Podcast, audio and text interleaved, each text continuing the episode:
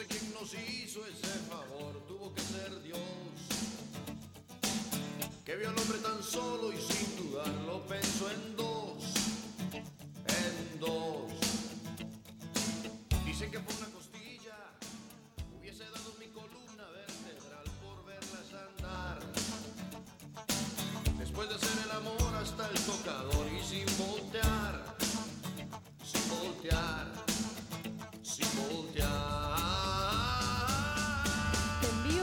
primera rosa.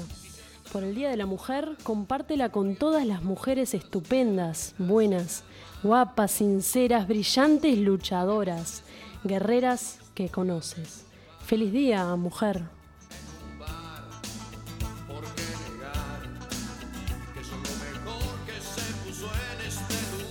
Una mujer fuerte sabe mantener su vida en orden y aún con lágrimas en los ojos sigue de pie. Compártelo con una mujer extraordinaria como tú y hazla sentir valiosa. Feliz Día Internacional de la Mujer. Si no podemos no existe y si no existe lo inventamos por ustedes mujeres. Que hubiera escrito Neruda, que habrá pintado Picasso. Si no existieran musas como ustedes. Virtuosa, honesta, cariñosa. Feliz día. Feliz día, mujeres. Gracias por su abnegación y perseverancia. Y en pareja hay que terminar, terminar, terminar. Y si habitaran la luna, habría más astronautas que arenas en el mar. Más viajes al espacio que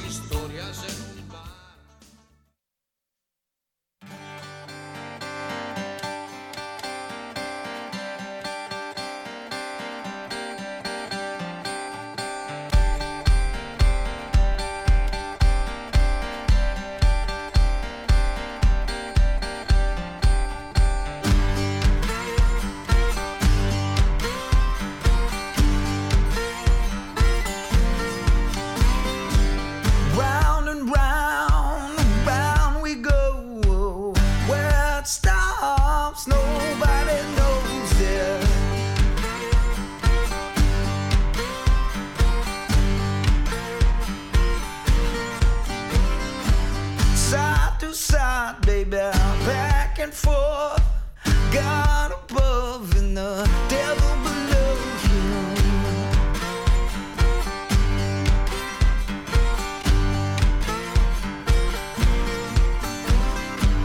you. Got your reasons, I got my wants.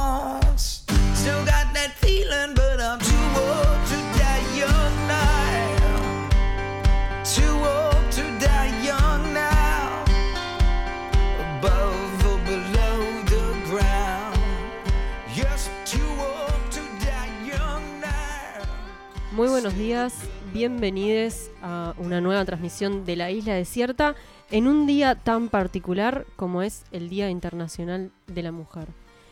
Eh, esta vez no podemos movilizarnos como todos los años y nosotras desde Radio Bárbara nos vamos a adherir a los lemas que, que se están compartiendo.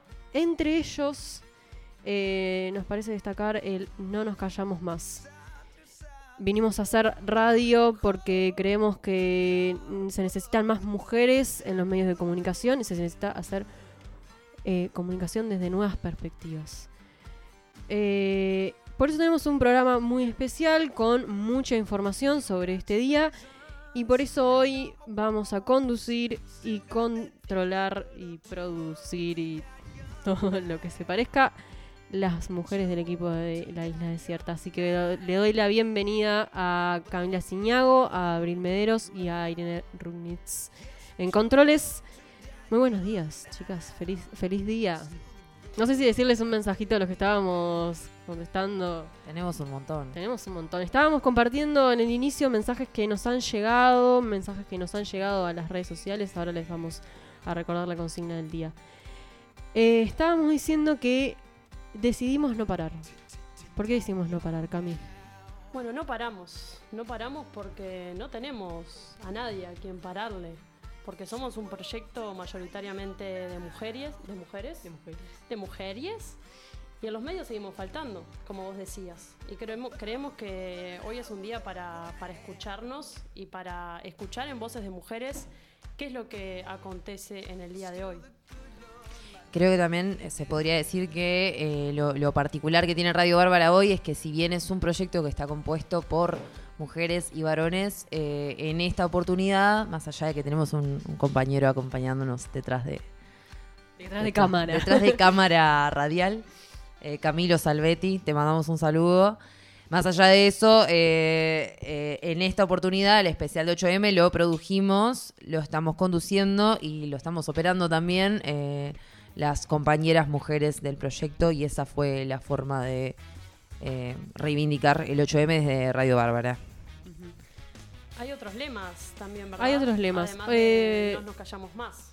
Los, mu- los lemas de, de esta jornada van a ser todas las mujeres en todas las calles. Esto se adhiere, eh, vamos a estar hablando más adelante, pero se adhiere a la cuestión, em, bueno, que estamos viviendo en el país y en el mundo de la emergencia sanitaria sigue en pie, por ende no podemos copar todas las, todas las calles eh, eh, aglomeradas, por eso no se em, recomienda no aglomerarnos en 18 de julio como todos los años, por ende todas las mujeres en todas las calles, vamos a estar contando más adelante por qué este lema, cómo movilizarnos, de qué formas. Eh, no nos callamos más, es el que estábamos contando, y hay otro que es rebelión y trama feminista contra la precarización y el control de la vida. Vamos a recordar, eh, a invitarles a todos a hacerse socios y a recordar las redes sociales. Eh, tenemos Twitter, tenemos Instagram, tenemos Facebook. arroba Radio Bárbara Uy en todos esos medios. Nos pueden escuchar y pueden encontrar toda esta información en bárbara.uy, nuestra página web. Y háganse socios, chicos. Háganse socios y ayuden a que esta radio siga creciendo. Para ello se pueden contactar con nosotros por hola bárbara.uy. Y si tienen mensajes del 8 de marzo que quieran compartir, los mensajes eh, bizarros que estuvimos leyendo al principio de la transmisión, sabemos que hay un montón, sabemos que la mayoría de nosotras va a recibir uno como esos.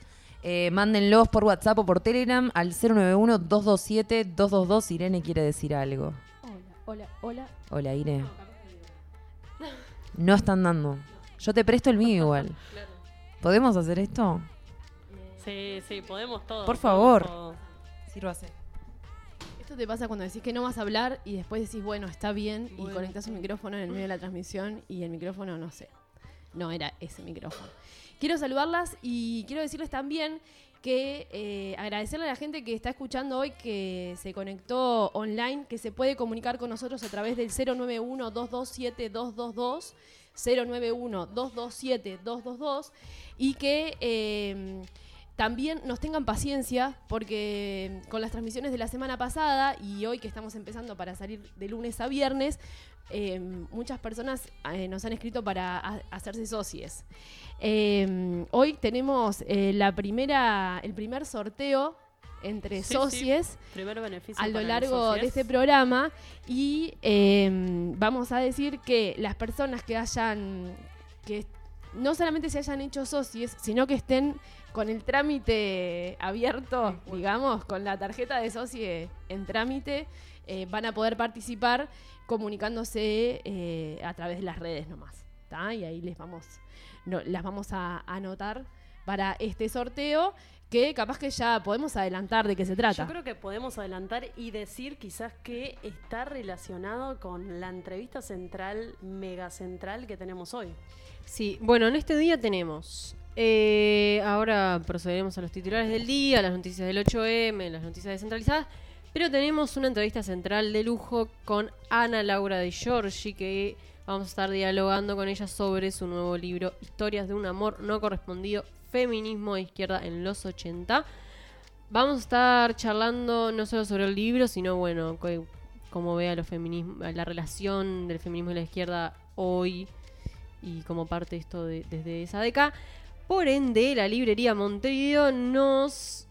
eh, Nos cedió un nos ejemplar. cedió un ejemplar para sortear entre nuestros socios. Así que vamos a estar sorteando al final del programa este, este libro que ya va por su segunda edición y que está agotadísimo en casi todos lados. Y si no se lo. Si no salen sorteados, pueden acercarse a la librería Montevideo en Tristán 1536, librería amiga que recomendamos muchísimo. Y pueden comprarlo para leerlo en estos días. ¿Qué tenemos Bien. además en el programa?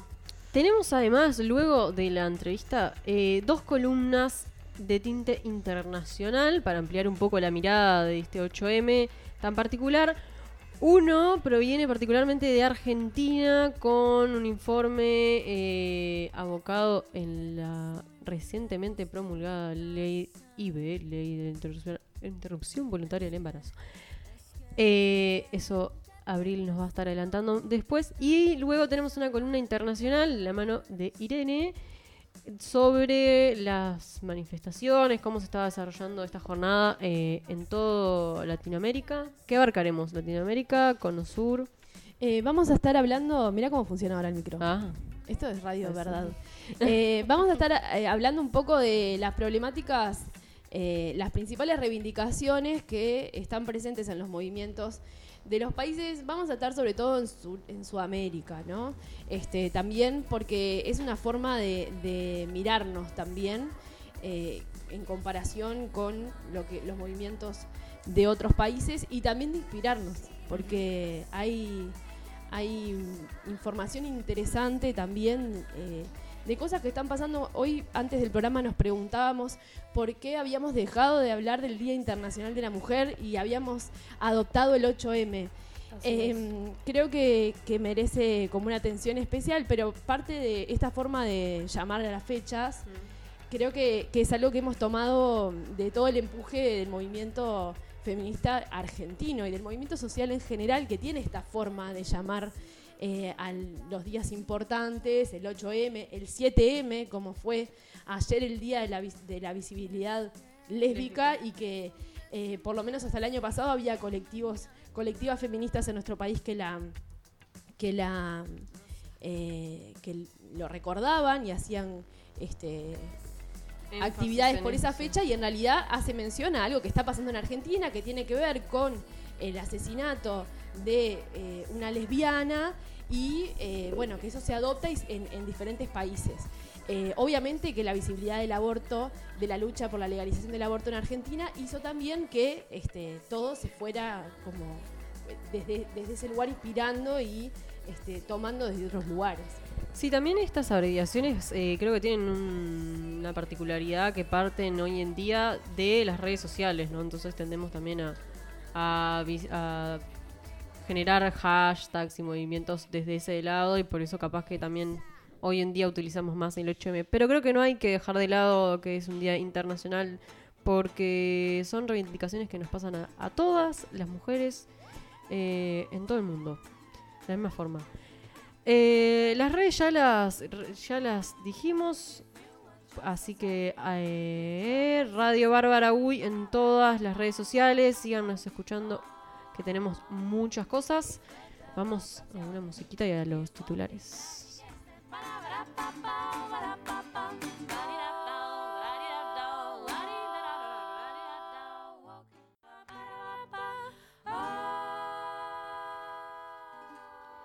Bien, siendo las 10 y 10 de este 8E, de las 10 y media, perdón. 10 y media de este 8E, ojalá fuera las 10 y 10, nos fuimos, no- nos fuimos tarde. 10 y media de este 8M tenemos los titulares del día. Hoy amanecimos con una noticia particular que se adhiere a, bueno, y lo que estamos reivindicando en este día. Avi, contame un poco más. Sí, bueno, es como la peor manera de empezar los titulares del día, pero la, la única posible. Un nuevo femicidio a horas del, del 8 de marzo. Una mujer de 43 años fue asesinada el domingo a la noche por su expareja, un hombre de 45 años que la atacó en la vía pública cuando ella volvía de, de trabajar. Era guardia de seguridad en un hospital, en el Hospital Francisco Soca de Canelones, de Sauce. Eh, bueno, fue bajó del ómnibus, fue interceptada por este hombre que es que era su expareja, le disparó con un arma de fuego y después se suicidó. Que sucede también que este es el cuarto femicidio confirmado de lo que va del 2021 y los, cuarto, eh, los cuatro comparten el hecho de que eh, los agresores, los femicidas, eh, se suicidaron luego de, de realizar el femicidio. También recordar quizás lo que sucedió en Melo, ¿verdad? Que, que es un hecho, si se quiere decir particular, porque también, bueno, también no, hubo un intento de femicidio en Melo, en, Cerro Largo, hace unos pocos días. Una mujer de 24 años fue atacada con un arma blanca por su expareja, un militar de 25 años. Y lo que sucede en este caso es que el hombre tenía una, to- una tobillera electrónica por orden judicial. eh, y es el primer caso en el que se llega a una tentativa de femicidio teniendo la tobillera electrónica, ¿no? Sí, bueno, en realidad cre- creo que también está bueno. En general se, se conoce. Se conocen los femicidios una vez que se concretan y se, se- se cuentan los femicidios. En este caso sabemos que van cuatro femicidios por lo menos de forma oficializada por las autoridades. Hay todo un proceso como para determinar si, si, si hay un femicidio o no. Hay varios otros casos que todavía falta determinar. A priori irían cuatro. Pero también no se habla tanto de los... eh, Esto fue claramente un intento de feminicidio. Es decir, que en, en el fin de semana hubo una mujer asesinada y otra a la que milagrosamente no mataron. Creo Sí, bueno, que... por, por algo siempre decimos que nuestras luchas no son en vano y precisamente en este día que eh, estamos reclamando justicia y más igualdad es que la realidad nos responde con más realidad. O sea, Nos pega en la nos cara. pega en la cara. Bien, ¿qué más tenemos? Bueno, un poco para seguir con el tema de- del 8 de marzo, ya han habido varios políticos que se han pronunciado y hecho sus mensajes públicos, principalmente por Twitter, que hoy día es el Agora. Tenemos el, el mensaje que tuiteó Luis Lacalle Pou, el presidente, por el Día Internacional de la Mujer, eh, dice... La calle dice, el 8M es un día de reflexión como sociedad, se ha avanzado pero falta mucho, igualdad de oportunidades, igualdad en la remuneración, respeto y convivencia pacífica, entre otros desafíos, escribió presidente. Tenemos también lo que dijo nuestra vicepresidenta Beatriz Argimón. El mensaje fue el siguiente, mientras sigan existiendo sociedades con inequidades de acceso a la educación y al trabajo, mientras siga existiendo la trata, la explotación sexual y la violencia de género, sigue siendo indispensable un 8 de marzo para redoblar el compromiso de hacer visible la lucha de las mujeres, que no es ni más ni menos que una lucha de igualdad que implica una sociedad y un mundo más democrático. Además, Beatriz recurrió como a un recurso más para divulgar su mensaje de forma más larga, un recurso novedoso que es un es- una columna Spotify. Compartió en su Twitter por si alguno quiere ir a escuchar el mensaje. Eh, vamos más a, a lo que es la actualidad y bueno, eh, lo que todos los días ya estamos cansados de hablar, que es el COVID. Pero necesario, ¿no? Mm. Bueno, el lunes pasado decíamos que había empezado el primer. eh, se había empezado a vacunar al primer grupo prioritario, eh, a aquellas personas eh, de, de trabajadores de primera línea de la educación. Recordamos, eran bomberos, policías, trabajadores del INAU y demás. Este lunes empieza la vacunación contra el COVID-19 a personas de entre 55 y 59 años. El Ministerio de Salud Pública decidió abrir esta agenda en realidad porque eh, aquel grupo inicial no agotó todas las dosis. Entonces estas dosis que se suponía iban a terminar agotadas eh, a un determinado periodo se abrió para otras personas, en este caso para este grupo de 55 y 59 años. Recordamos que estas dosis son las dosis de Coronavac.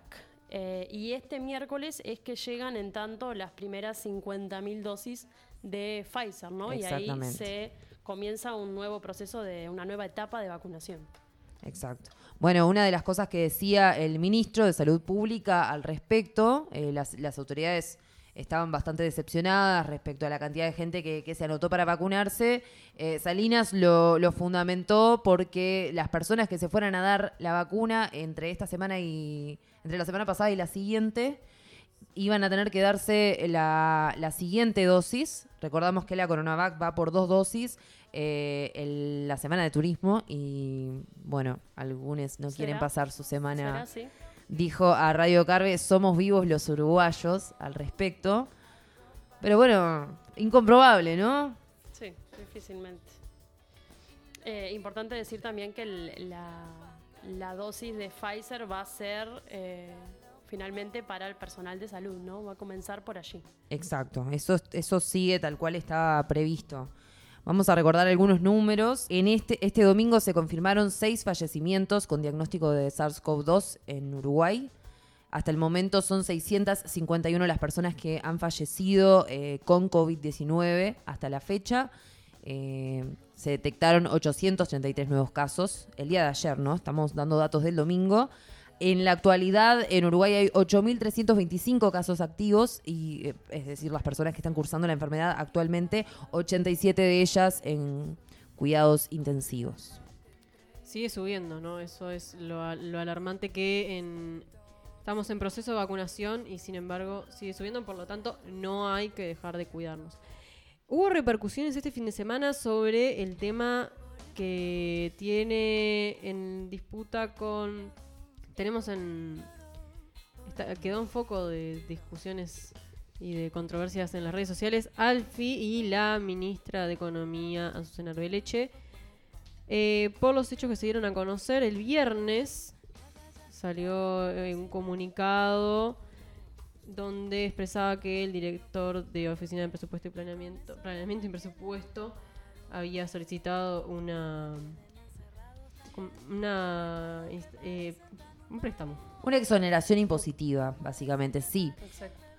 Bueno, lo que pasó es, eh, dentro de la legislación que rige en Uruguay para las empresas privadas, eh, lo que hace, lo, lo voy a, lo voy a explicar a grandes rasgos para, para que se entienda lo- los temas, los, los las cuestiones técnicas las, las dejo para algún abogado. Básicamente, eh, una de las empresas del actual director de la Oficina de Planeamiento y Presupuesto, Isaac Alfi, pidió dentro de lo legal eh, una exoneración impositiva para financiar a una de sus empresas, llamada con el nombre, o sea, la, la empresa se llama Ah, Isaac. Alfi y su segundo apellido, que no recuerdo. Eh, y o- eh, el gobierno le había otorgado una, una exoneración impositiva por unos 401 mil pesos de exoneración de IRAE y hasta 670 mil pesos en financiamiento para la instalación de un nuevo local. Le habían exonerado las tasas y tributos de la importación, del IVA, eh, por un total millonario, ¿no? A raíz de esto, lo que ocurrió fue que eh, varios sectores del Frente Amplio se, manifestaron en contra porque como funcionario público pedir una exoneración positiva en un momento como el que está atravesando el país les pareció eh, poco ético, de alguna manera, más allá de que está comprendido dentro de la ley, es una cuestión más que va por el lado de la ética política. Y por ello, el Frente Amplio está analizando entre hoy y mañana las cámaras de senadores y de diputados. Entre hoy y mañana van a estar discutiendo si se va a, a apelar a una interpelación, tanto a Alfi como a la ministra de Economía, que fue con quien se realizó todo el, proceso, Azucena Arbeleche. Cabe destacar que hubo un mutuo acuerdo también entre Alfie y, y el presidente Luis Lacalle Pou para que quede sin efecto. Exactamente. Aunque eh, ciertamente aún no ha habido una re- resolución pública del Ministerio de Economía y Finanzas que deje sin efecto eh, lo cedido el 11 de febrero. Cuando esto se hizo público, el lío que se armó generó un. O sea, rápidamente fueron para atrás, ¿no? Se reunieron eh, la calle Pou y Alfi y decidieron ir para atrás, pero aún no está oficializado. O sea, a priori seguiríamos con el mismo. O sea, el, decreto que se instaló el, el 11 de febrero respecto a, la exoneración continúa, pero todo indica que, que fueron para atrás y que no va a ser. O sea, se arrepintieron básicamente. Vamos a ver qué pasa con el tema de la interpelación. Exactamente. Y también hubo algunos datos sobre el Ministerio del Interior, ¿verdad? Sí, bueno, el, Ministerio del Interior dio las últimas cifras de, de delitos en comparación con, o sea, de 2020 en comparación con 2019 y según la cartera, entre marzo de 2020 y febrero de 2021, los homicidios bajaron un 20,50% respecto al mismo periodo de 2019. Pasaron de 400 casos a 318. También eh, se redujeron las rapiñas en un 14% aproximadamente. Los respecto a los hurtos, eh, bajaron un 19,34%. Y en cuanto a la violencia doméstica, y esto estaría bueno chequearlo porque iría en contra de, de otros datos, eh, hubo un descenso de 5,6% en la cantidad de denuncias de lo que ha recogido el Observatorio Nacional sobre Violencia y Criminalidad. Sí, igual estamos hablando de denuncias en un año particular que estuvimos todos eh, cursando cierta encierro por la pandemia y se ha hablado ya de este tema de, del descenso de denuncias por parte de violencia de género porque las mujeres eh, optaron por no, capaz que, estamos suponiendo, optaron por no denunciar a sus agresores ya que estaban conviviendo en la misma casa 24 horas. Sí, ¿no? también, también es cierto que eh, en IN Mujeres sí la línea telefónica que recibe las llamadas eh, por, por violencia de género eh, aumentó. Si no me equivoco, era de un 20% del aumento. Yo Así el dato que tenía, exacto. Es, otra. es- In es Mujeres otra había hablado de un aumento bastante sustancial en, en el número de denuncias, más allá de que es verdad lo que dice Agustina, que eh, la realidad es que con el confinamiento, cuando se está, cuando estamos hablando de violencia doméstica, en el que en general se comparte casa con el agresor, es más difícil hacer una llamada. De todas maneras, eh, el, número que ofrece In Mujeres tiene la eh, particularidad de que luego se borra, hay una cuestión ahí con... con- se- se- no queda registrada la llamada, eso es importante para que, que por ahí muchas mujeres no lo saben, si hacen una denuncia por violencia es, es invisible, no queda registrado y no hay forma de, de- de comprobarlo, pero de todas maneras se complica, por supuesto. Eh, destacamos entonces el número de teléfono también, el servicio telefónico de orientación a mujeres en situación de violencia eh, de InMujeres, que es 0800 41 41. Exacto. Bien, y para cerrar, eh, el exdiputado por el Partido Nacional, esto ya lo, lo deben haber escuchado, Andrés Apt, está en- actualmente en CTI por, por coronavirus. Eh, se encuentra en cuidados intensivos, según informó el domingo El País y confirmado a Montevideo Portal desde el herrerismo. Apt informó el jueves 25 que resultó positivo el hisopado, jueves 25 de febrero, ya estamos a 8 de marzo, y en diálogo con Montevideo Portal en ese momento había explicado que se contagió durante una reunión de trabajo de, que databa del 18 de febrero con empresas jerarcas de empresas privadas que estaban contagiados. Pero en las últimas horas su cuadro se agravó, así que actualmente está en cuidados intensivos. Ampliaremos más adelante cuando haya nuevas noticias. Bien, recordamos en todas las redes sociales Radio Bárbara UI, WhatsApp y Telegram 091-227-222. Pueden hacernos llegar sus mensajes bizarros que ya le estén llegando. Feliz día, mujeres hermosas. Y estamos sorteando el libro al final de la jornada, así que háganse socies. Eh, contáctenos por estas vías, así se lo pueden ganar. Hola, arroba Bárbara Uy. Vamos a un corte musical y volvemos con las, notic- las noticias y, bueno, cómo se va a desarrollar esta jornada del, del 8M tan particular.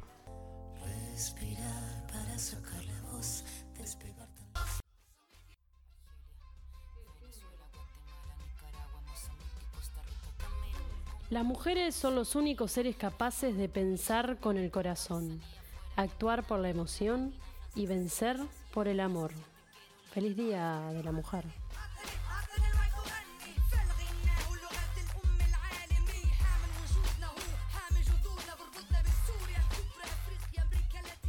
Seguimos recibiendo mensajes bizarros del 8M. Eh, los pueden mandar por la historia de Instagram de arroba bárbara, arroba radio bárbara uy. Y también a través de WhatsApp y Telegram por el 091-227-222. Así que por favor, compártanlo que están preciosos. Ahí cada vez están más lindos.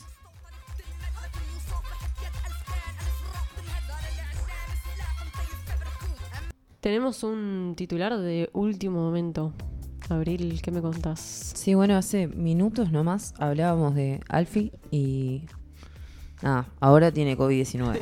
Eso quería decir nomás, que lo sepan. Noticias. No se rían, ¿de qué se rían? No, entiendo. No, es horrible, perdón.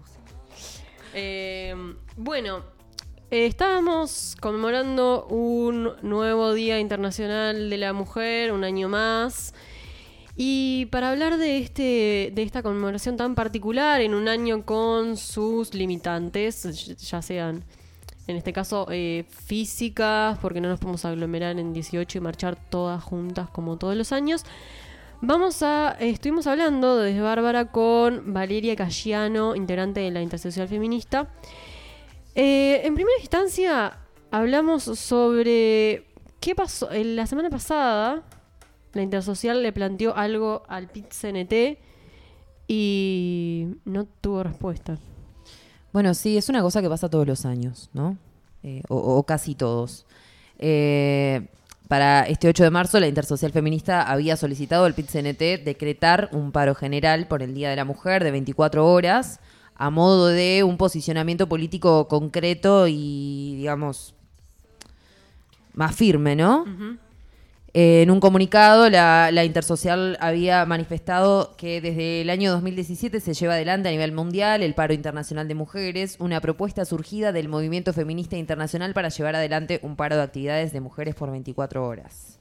Pero la mesa representativa del PIT-CNT finalmente no dio lugar al pedido de la organización y bueno, básicamente lo que hizo fue dejarlo a criterio de cada uno de los sindicatos que más o menos es lo que ocurre, o sea, esto Sí, es sí, una todos cosa los que se repite. desde 2017. Eh, Radio Bárbara consultó a Cagiano que, eh, que- cómo, cómo lo veían desde la intersocial, o sea, cómo habían recibido esta respuesta. Y ella nos contaba lo siguiente. Parece que este exhorto que, que libera la mesa representativa en su resolución es una decisión tibia, muy tibia, eh, que la verdad no, no, no, no comprendemos, no comprendemos, o bueno, sí lo comprendemos, en qué contexto, en qué contexto se da y no tiene que ver con el, con el contexto actual, sino que bueno, la central sindical es una expresión más de la, de la sociedad uruguaya, que es una sociedad patriarcal, donde muchas personas y sobre todo muchos varones aún, pero también algunas mujeres, aún no cuestionan eh, o cuesta que cuestionen sus propios privilegios aunque, aunque sean sindicalistas, aunque tengan una concepción y una, y una mirada sobre los procesos colectivos y sobre las desigualdades y sobre las brechas y sobre las opresiones, bueno, de alguna forma estos privilegios cuesta cuestionárselos Bien, ahí escuchábamos a Cayano. Falta mucho entonces todavía por seguir dialogando y esperemos que, que el año que viene sí pueda llevarse adelante esta iniciativa. Como recordábamos desde el inicio, los lemas de la movilización de este año son todas las mujeres en todas las calles, una idea que promueve la descentralización de la, lucha y las manifestaciones y no nos callamos más. Eh, Bárbara le consultó a Cayano por qué surgieron y cómo, con qué motivos eh, surgieron estos lemas. pensamos como en este otro espacio de la consigna que tiene que ver con todas las mujeres en todas las calles. Una de las preocupaciones que teníamos era, era bueno, poder pensar, reflexionar junto con, con las demás, que podíamos tener diferentes espacios de movilización y que cada una podía movilizarse de manera distinta de acuerdo a sus posibilidades. Quizás yo participo en un colectivo o en una organización con la que me puedo juntar con mis compañeras y pensar en intervenciones urbanas, en, en una plaza, en un espacio público, en una calle, en una avenida, pero de repente tengo algunas dificultades o riesgos de comorbilidad en las que me tengo que quedar en mi casa porque, bueno, de alguna forma es lo que he venido haciendo eh, durante el último año para cuidar mi salud o de las personas que puedan vivir conmigo. Entonces, desde ese lugar también puedo salir a la puerta de mi casa, puedo intervenir mi fachada, la ventana, la puerta, el balcón, el pasaje en donde viva y de alguna forma invitar y convocar o levantar la voz de cuáles son las cosas que no me callo más y por las cuales este 8 de marzo me encuentro en la calle reclamando, protestando y, sobre todo uniéndome con las demás mujeres. Es por esto también que se decidió descentralizar la movilización. Es por eso que ahora vamos a estar contando cómo se va a desarrollar el 8M en los distintos puntos de Montevideo, a nivel de, de movidas barriales, tam- también en 18 de julio, que este año tiene la particularidad que sale de tres puntos distintos. Eh, y ahora lo vamos a especificar, pero también un poco Ca- Cagiano habla de esto, ¿no? O sea, de cómo se descentraliza esta movilización. y, y descentralizar la movilización en estas condiciones no solo implica un elemento de seguridad sanitaria para todas, sino que también habilita la posibilidad de que en cada lugar los colectivos de mujeres y las mujeres que se encuentren solas o con una vecina o con las otras mujeres que viven en su hogar puedan definir de qué forma hacerse oír, de qué forma hacer notar que hay desigualdades que no se callan más. Y ese es un elemento de valor sumamente interesante y sumamente importante que las movilizaciones de este 2021 creo que nos van a dejar a todas y es la riqueza y la amplitud de las consignas y de los temas con los que las mujeres nos sentimos identificadas y las formas creativas que tenemos de salir a la calle y reclamar por nuestros derechos.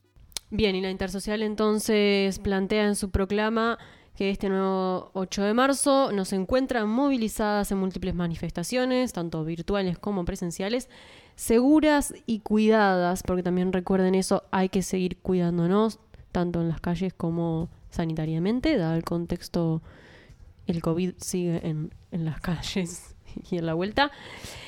Nos manifestamos en nuestros barrios y pueblos, pero articuladas más allá de las fronteras, porque las mujeres sabemos de alianzas, nos reconocemos, apoyamos y cuidamos. Eh, bueno, es por eso que estábamos hablando de que va a haber eh, varias activi- actividades descentra- descentralizadas, organizadas por colectivos y por barrios. Hay mucha movida barrial que no habíamos visto en años anteriores. Por ejemplo, el municipio B se destacó este fin de semana. Me quiero mudar al municipio B, voy a decir Tal esto. O sea, las todos envidio. queremos la todos del que- bene- del la fui a B. buscar, voy a declarar, la fui a buscar y no me la dieron porque no vivía en el municipio B, claramente. Eh, y dije, bueno, yo me tengo que mudar para acá.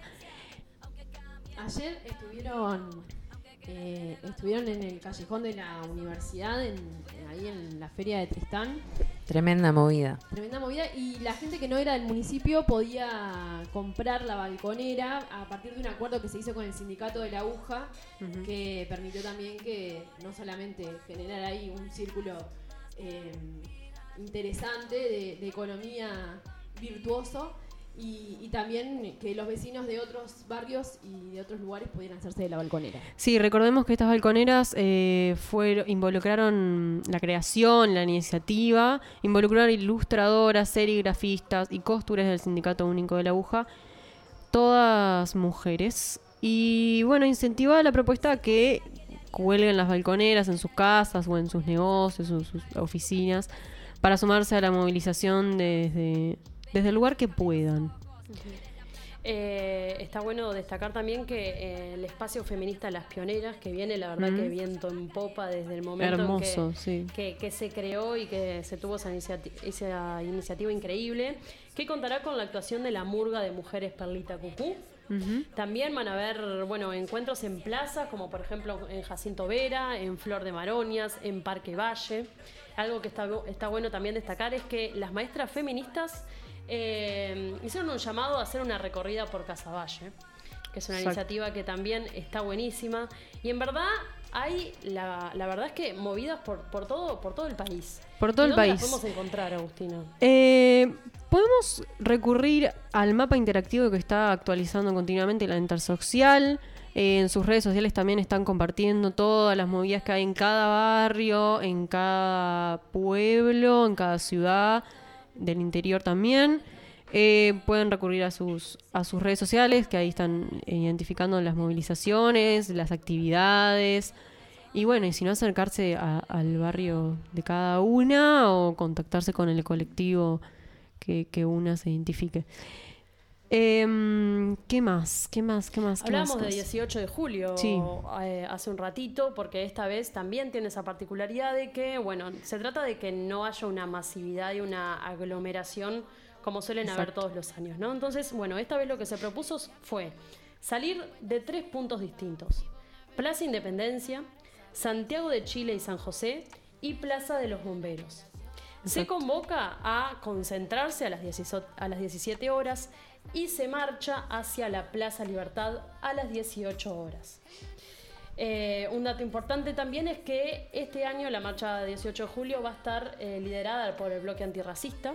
colectivo de, de mujeres y disidencias afro, indígenas y migrantes que se van a concentrar en la Plaza Independencia.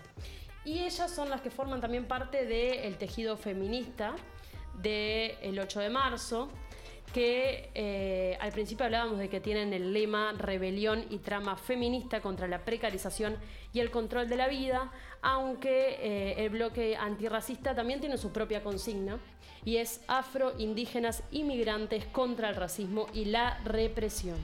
Buenísimo. Entonces hablábamos de que esta movilización por el centro de Montevideo se va a hacer en un sentido como de telaraña, de tejido, para encontrarnos eh, en lo que es el, centro de, de 18 de julio, pero partiendo de diferentes lados.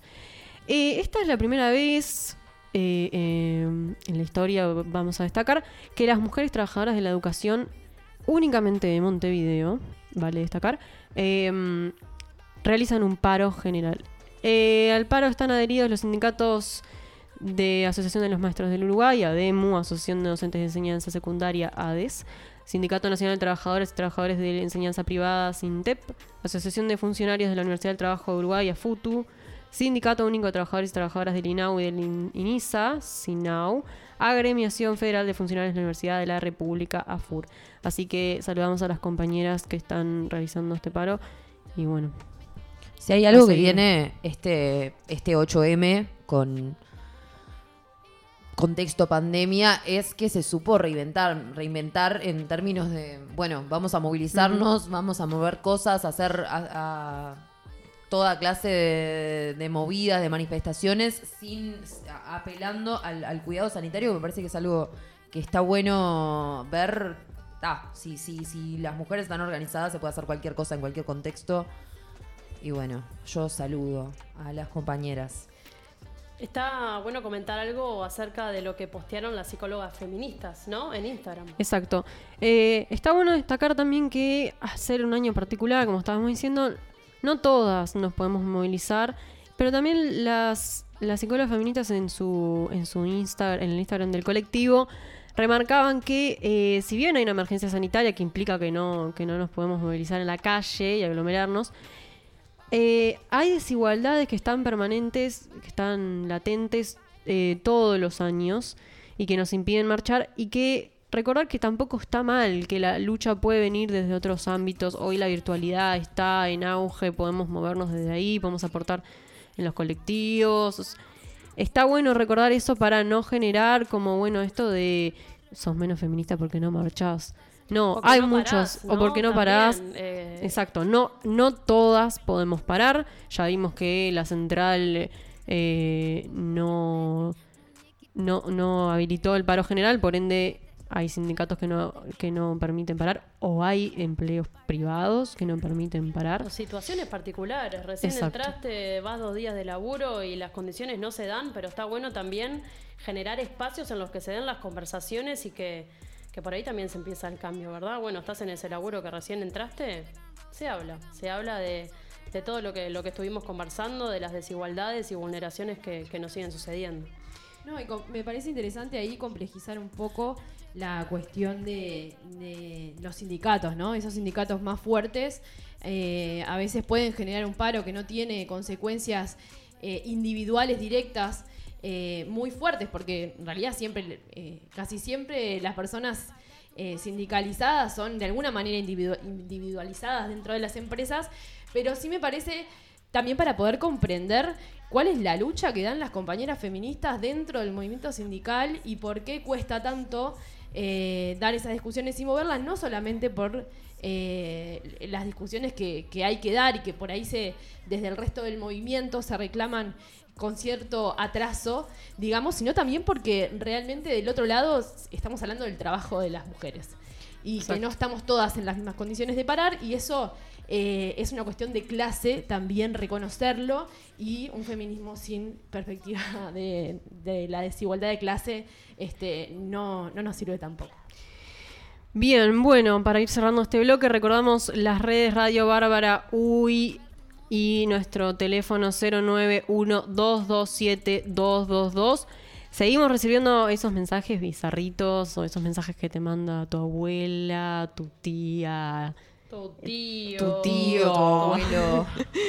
Y recordamos que vamos a tener un sorteo, por ende, háganse socios, contáctenos, hola arroba bárbara uy, así se pueden ganar este libro hermoso, del que tras la pausa estaremos hablando con Ana Laura Di Giorgi. De esto y mucho más, ya venimos.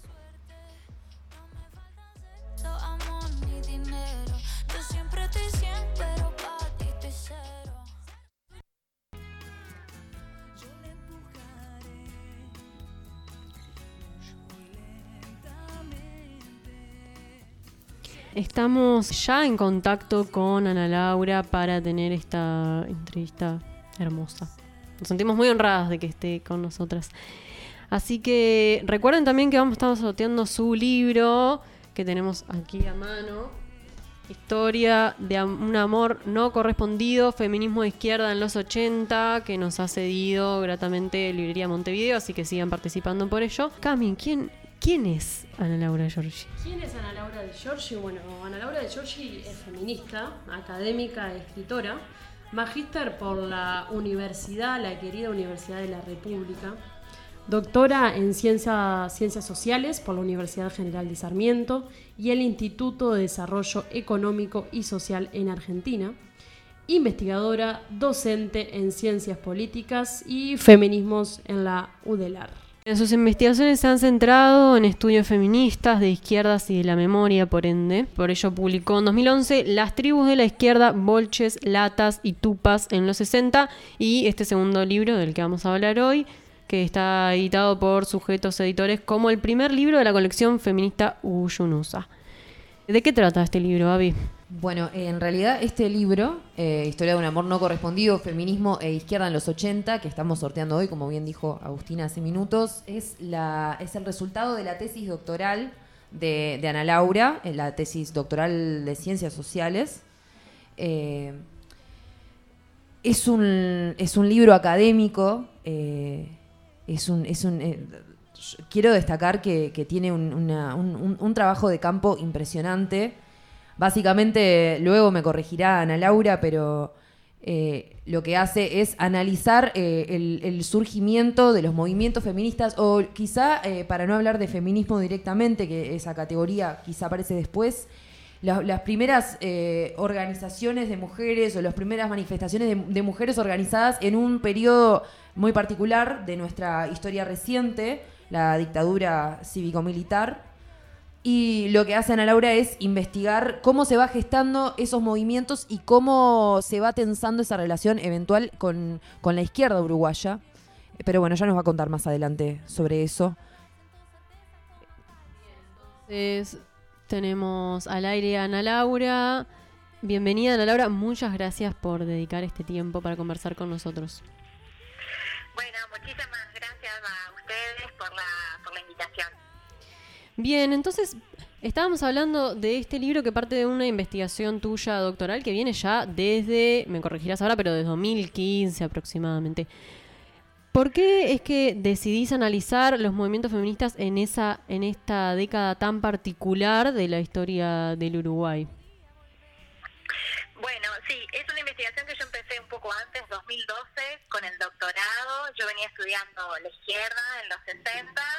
Eh, después quise continuar estudiando la izquierda en los 80, que es una década muy poco estudiada. Y sinceramente me encontré casi por casualidad con, con el movimiento feminista. O sea, no había absolutamente nada escrito, apenas una tesis doctoral de una colega, pero que no está publicada y que es sobre todo el siglo XX y hay una parte sobre los 80.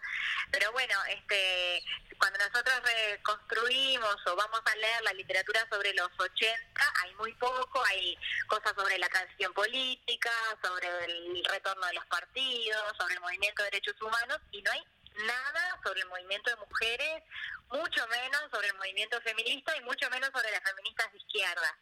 Bueno, y de repente me encontré que ese proceso había sido súper disruptivo, que no había nada escrito y bueno, y empecé a hurgar en papeles, en archivos personales y a encontrarme con un, una enorme cantidad de información y de lo, de lo importante que había sido ese, ese proceso y que también, este, no solo porque no estaba escrito, sino porque ofrece muchas pistas también para pensar el hoy. Esto es una cosa que a mí me gusta como recalcarla y, y es un comentario que me ha llegado recurrentemente.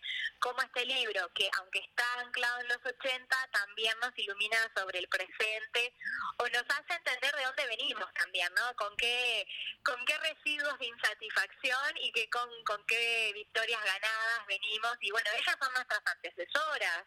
Este, y bueno, y ese fue el momento de, de, la otra primavera feminista que, que nos precede a este momento tan efervescente de hoy. Y, y bueno, y por eso me quedé en esa época y trabajando sobre ese fenómeno que es el del feminismo de izquierda en los 80. Bien, Ana Laura, ¿cómo estás? Te habla Abril Mederos. Eh, gracias por estar acá. Bien, eh, te queremos preguntar, el título del libro es bastante, bastante concreto, ¿no? Historia de un amor no correspondido, feminismo de izquierda en los 80. ¿Cuál es... ¿Se escucha bien? ¿Cuál es, esa, ¿Cuál es esa tensión que se plantea a partir del libro? ¿Cómo nos explicarías en- entre estas dos categorías, el feminismo por un lado y la izquierda? ¿Y por qué se plantea esta tensión? Bueno, una de las cosas que aborda el libro es el, el relato sobre la incompatibilidad, ¿no?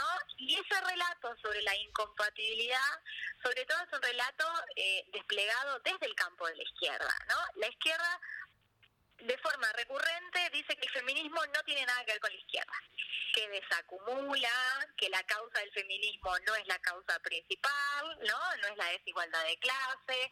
Entonces, cuando empiezan a emerger las ideas feministas en el 80 dentro del campo de la izquierda, es decir, a partir de aquellas que eran parte de la izquierda o de la izquierda partidaria o de la izquierda social, ese es un concepto que yo manejo en el libro, la primera reacción, y lo digo en términos así, reacción, ¿no? porque es como rechazo y conservación del status quo, es decir, este feminismo o el feminismo no tiene nada que ver con la izquierda, la izquierda es otra cosa. Entonces ahí se, se, talla esta idea de la incompatibilidad, de que son cosas que no van juntas.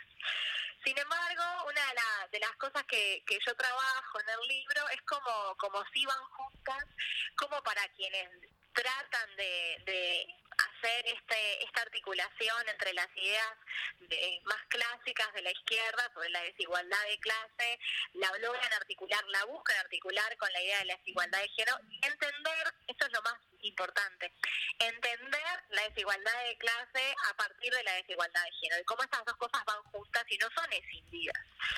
Y bueno, aborda ese esfuerzo que algunas hicieron, que eran muy pocas, pero muy fuertes, muy obstinadas, muy tenaces, por articular esas ideas, por explicar cómo el capitalismo necesita la desigualdad de género, cómo el capitalismo necesita la reclusión de las mujeres en los hogares o eh, la la explotación de las mujeres en roles eh, considerados tradicionalmente femeninos, ¿no? Porque es la reclusión en los hogares de las mujeres o en los hogares de otras mujeres. Es el, ejemplo del servicio doméstico es como el, el- el- el clásico. Entonces, el capitalismo necesita para funcionar este una un, un rapto de las mujeres al- del mundo del espacio público, del mundo del mercado. Entonces ellas hacen un esfuerzo muy importante por, por articular estas ideas, pero bueno, ese esfuerzo eh, eh, tiene se, se encuentra con, con una pared, ¿no? Se da contra una pared porque a la izquierda le cuesta muchísimo incorporar las ideas feministas, tolerar el feminismo. Entonces por eso es la idea de, del amor no correspondido. Esto surge de, de una charla que yo presencio, de una observación participante que bueno, como ustedes decían, el, el- esta investigación llevó muchísimos años, un trabajo de archivo enorme, de entrevistas y también algunas observaciones participantes. Y este diálogo, esto está al final del libro, es algo que yo presencié, ¿no? Donde las feministas le dicen a, a, una persona de la izquierda que, que las feministas tienen un amor eh, no correspondido, ¿no? Que las feministas quieren mucho más a la izquierda de lo que la izquierda las quiere a ellas y lo peor es la respuesta porque quien responde dice que eso es verdad pero que nadie las va a querer afuera tanto como las quieren adentro. Y esto es el corazón del amor romántico, asimétrico, jerárquico, injusto, ¿no? Está bien, yo te quiero poco, pero hay otro que no te va a querer tanto como yo. Que este tipo de metáforas puedan ser dichas eh, en proyectos políticos que, que nacieron para subvertir el orden y construir una sociedad más justa es muy triste, es terrible y duele mucho. Es una imagen muy. Esa que estás planteando es una imagen como muy concreta, ese paralelismo entre la izquierda del feminismo y, y el amor romántico violento, ¿no? Eh, esto que vos decías de, de cómo que el feminismo en los 80 se construyó desde una clave marxista, naturalmente, porque surgió a partir de eh, organizaciones político-partidarias, o quizá no político-partidarias, pero sí eh, desde una tendencia a la izquierda. Pero a lo largo de los años, o cómo lo, cómo lo trasladaríamos a, lo que es la relación de la izquierda y el feminismo al día de hoy? ¿Cómo, qué, qué- qué tanto evolucionó y qué tanto se le parece al de antes? Creo que la izquierda se parece muchísimo a la izquierda de antes, ¿no? Cuando digo la izquierda es como la izquierda y en su mayoría, no las feministas que habitan la izquierda. Creo que las feministas que continúan habitando la izquierda, que es una nueva generación, dan unas batallas muy parecidas a estas feministas de los 80, ¿no? Un comentario recurrente que, que me ha llegado del libro es, estamos en la misma, estamos peleando con los mismos compañeros o explicando de la misma forma, ¿no? Tratando de hablar bien, de hablar claro, de hacer espacios de formación para que los compañeros entiendan, acepten esta cuestión, ¿no? Este de, de, de rechazo, de intolerancia y de poco esfuerzo también, ¿no? Este de poco esfuerzo. Bueno, en algún Se declaró antipatriarcal, nosotros no sabemos muy bien cómo fue que llegó a ese punto, pero las prácticas de la política cotidiana, las feministas que, que habitan la izquierda lidian con ellas, la izquierda partidaria y bueno, y la central sindical, ¿no? Ustedes ahora hablaban de esto en el bloque anterior y bueno, lo que sucedió en torno a este 8 de marzo, ¿no?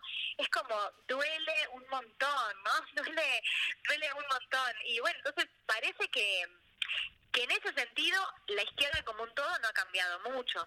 Nosotros tenemos un paquete de leyes eh, maravillosas, lo que se llama la nueva agenda de derechos, que nos hacen sentir muy orgullosas respecto de Uruguay, respecto a América Latina, pero esas leyes no, la- no las hizo la izquierda, las hicieron y las defendieron y las pelearon las feministas que estaban en el Parlamento, ¿no? Y peleándose con compañeros y tratando de discutir y, y bueno, discutiendo y con mucho con mucho esfuerzo, ¿no? Este de, de mucha obstinación. Yo creo que, que, que, bueno, que, que la foto de la izquierda eh, respecto a la de los 80 es, es muy parecida. Lamentablemente me parece que, que es muy parecida.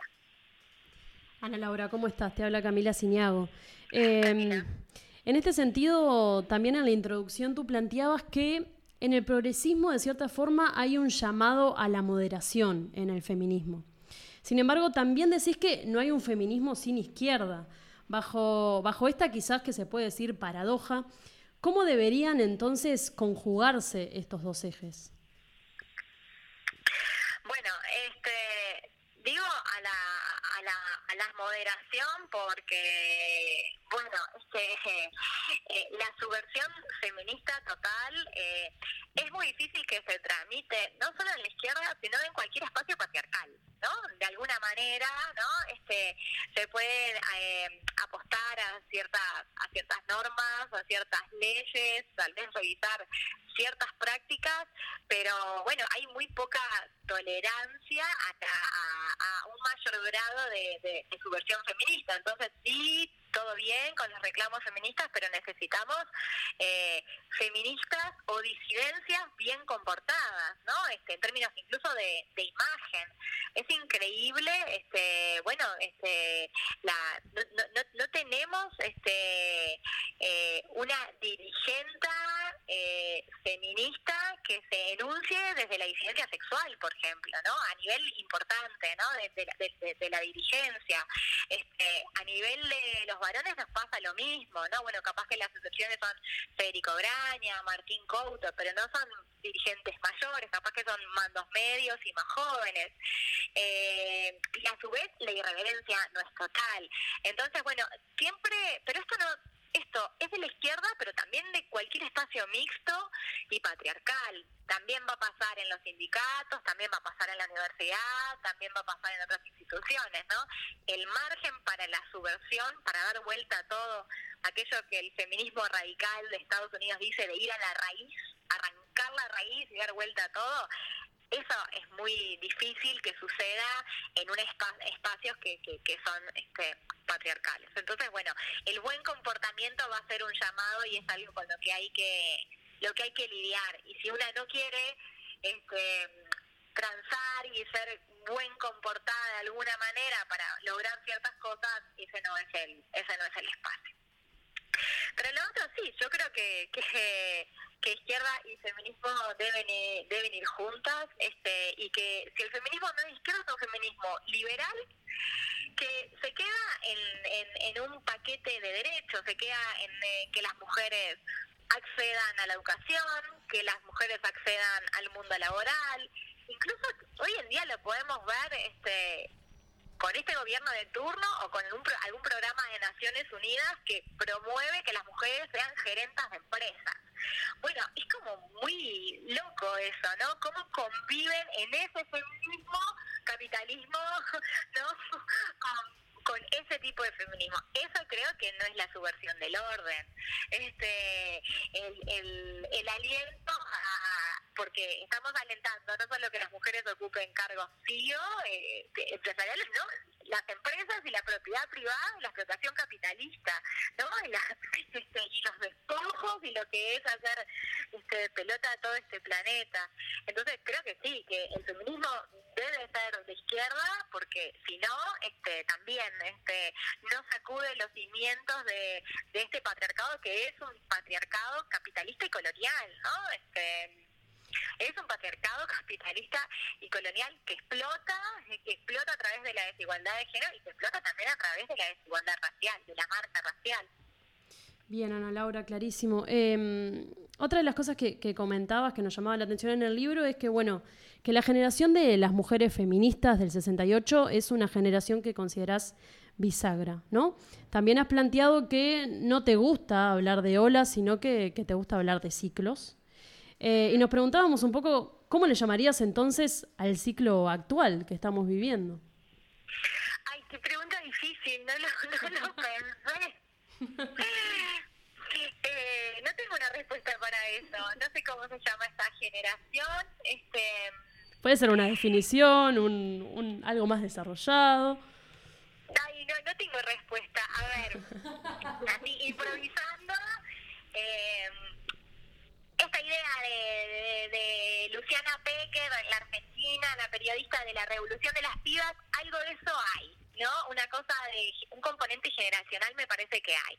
Eso hay que hay que atenderlo, ¿no? Cómo bajó bajó la edad del clic, ¿no? La, la, la, la, la, edad del clic del, del- de la subversión feminista bajó. No sé si la revolución de las pibas, porque también la palabra pibas es, es muy argentina, aunque la hemos incorporado.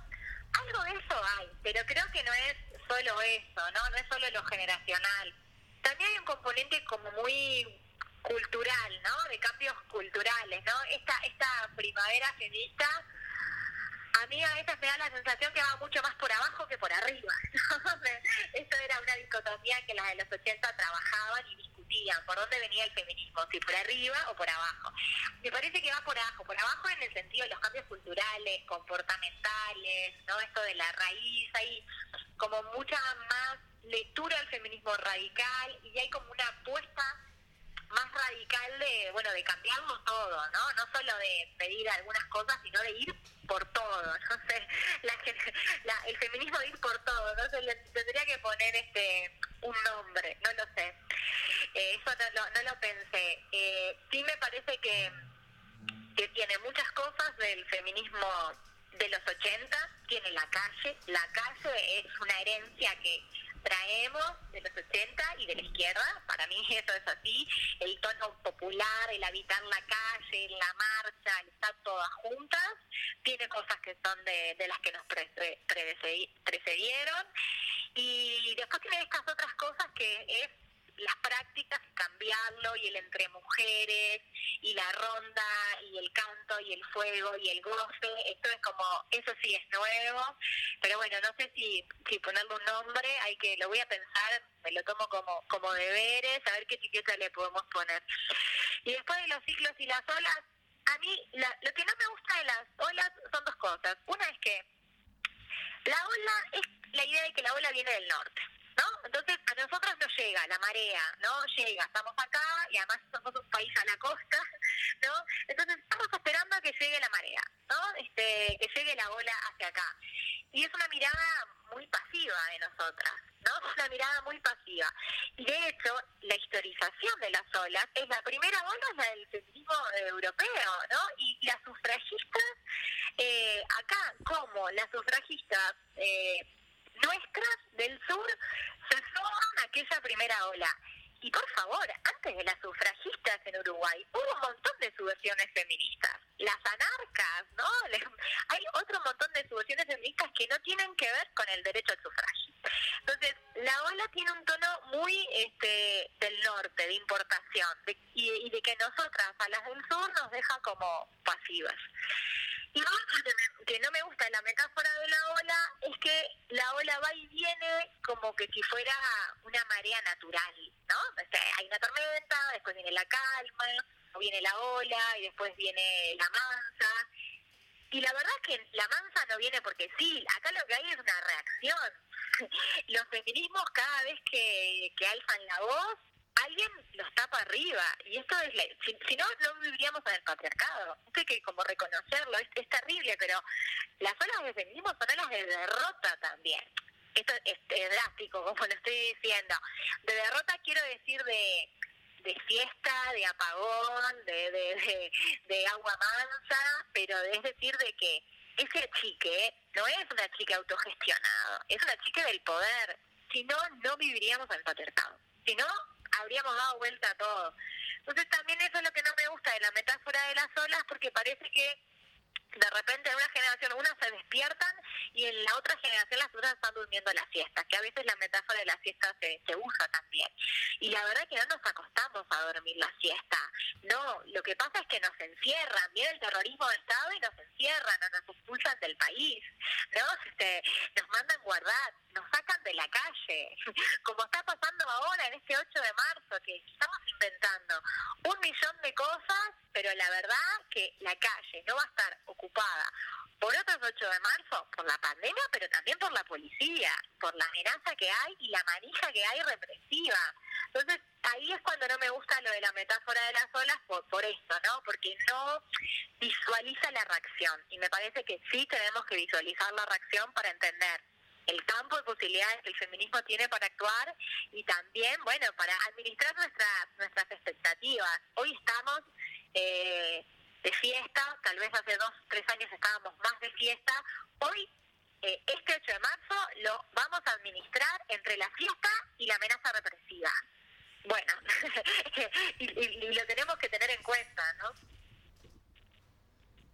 Ana Laura, quería volver un poquito atrás, antes de, cerrar. Eh, vos hablabas de que el, movimiento feminista, o por lo menos desde tu concepción, no, no, no se lo puedes deslindar de, la izquierda. Me gustaría preguntarte qué opinas entonces, eh, o desde qué lugar, dónde, a dónde queda relegado, eh, se puede entender el feminismo de derecha como, como, en qué sentido se puede hablar de feminismo de derecha.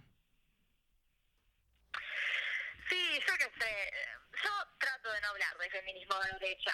No sé qué es eso. Este, es para mí es el pensamiento moderno liberal, este, este pintado con, un pinkwashing, pintado de rosado y no de violeta. Eso no es feminismo. La verdad que, que no, porque mm, eh, lo que se llama, lo que se llama eh, feminismo liberal, que suele ser esto, conseguir ciertos derechos para que las mujeres accedan a la educación, al trabajo, ¿no? Igualdad de derechos, muchas veces ese que se dice feminismo entiende que la desigualdad de género es natural y no es una construcción social, no es una construcción política. Este, muchas veces entiende que las diferencias son naturales y que y que no existe la diferencia sexual como un resultado político de un hecho histórico. Entonces, eh, yo no puedo entender como feminismo una corriente de pensamiento que entienda que la diferencia es natural que hombres y mujeres somos distintos. Yo no lo puedo entender a eso, cuando la, la significación de la diferencia sexual es un producto histórico. Es un producto histórico. El marcaje a partir de la diferencia sexual. La diferencia sexual ha sido una construcción eh, social, política y que implicó un orden jerárquico y subordinado. Yo le puedo llamar feminismo a una corriente de pensamiento que entiende que la diferencia es natural. No lo puedo, no, no, no, no, no, no, no, no lo puedo este, considerar. Este, pero bueno, eso también es una opinión eh, política, ¿verdad? Bien, quedan muchas cosas en el tintero, es una discusión que está muy buena a dar, está bueno que, que a quienes les interese entonces lean tu libro. Em, para ir cerrando entonces, y en este día particular de descentralización, ¿qué hace hoy el día el 8 de marzo Ana Laura? ¿Qué hago? Eh, bueno, yo ya no vivo más en Montevideo, vivo en Jauregui Berry, así que, bueno, este, sale un ómnibus de Jaure que va eh, levantando a compañeras feministas por toda la costa y vamos a marchar en Atlántida, con la red de feministas de la costa canaria, este, pocas, pero haremos ruido, así que esa es nuestra, nuestra idea de hoy. Por primera vez este, dejo la metrópolis, voy a extrañar un montón a mis amigas y a mis compañeras, pero bueno, estoy acá. Buenísimo, entonces se mueve la costa. Te agradecemos mucho, Ana Laura, por este tiempo. Ha sido muy enriquecedor y, y- y quedan muchas cosas para hablar en otro momento.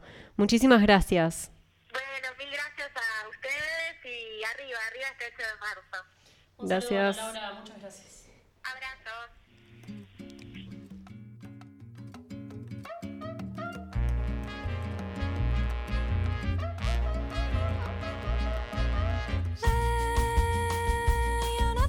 Mistério, não. Eu guardo as minhas cicatrizes, mantenho as minhas diretrizes.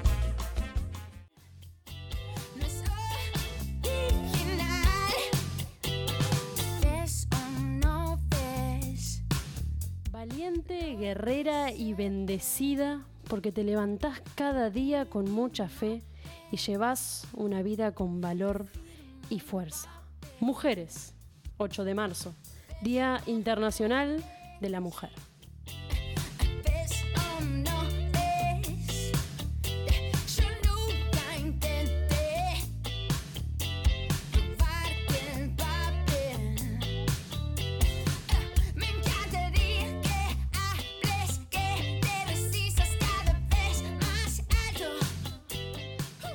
Nos siguen llegando mensajes a las redes de aquellos mensajes, eh, cadenas, fotos que les han llegado en este Día de la Mujer.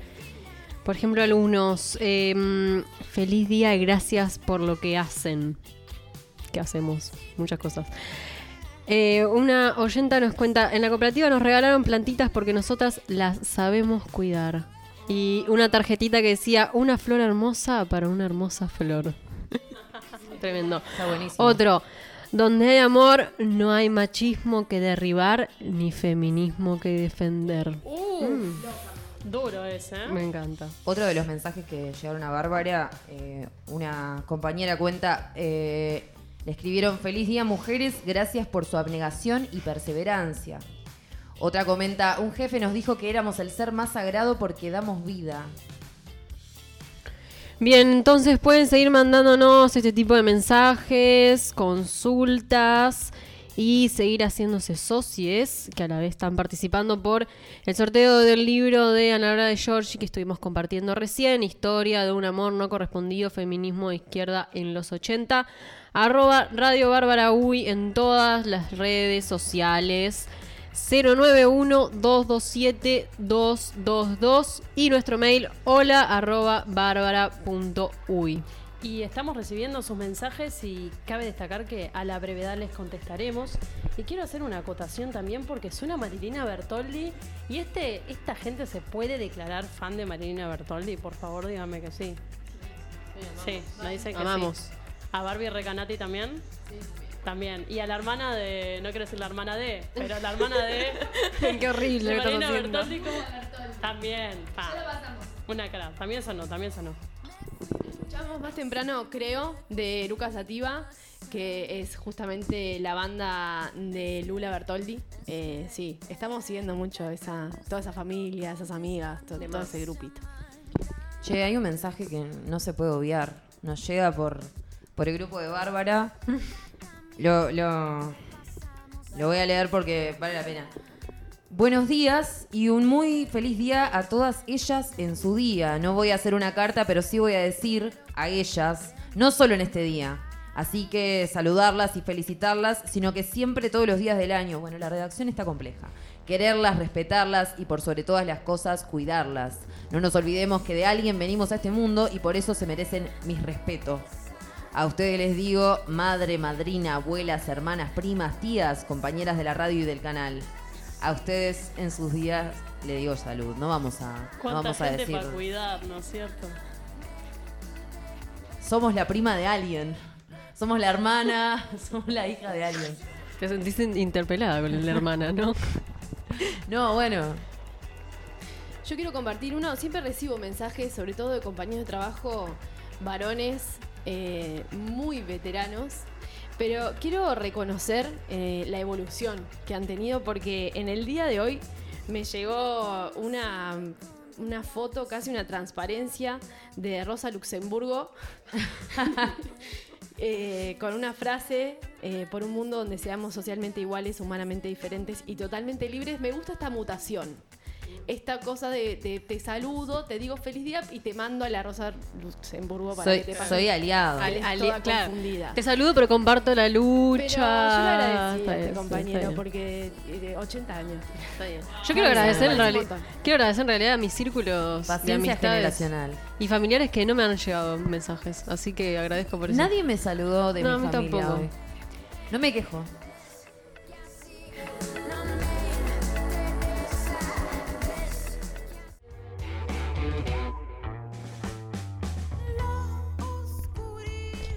Último bloque de la isla desierta en esta transmisión especial del 8M.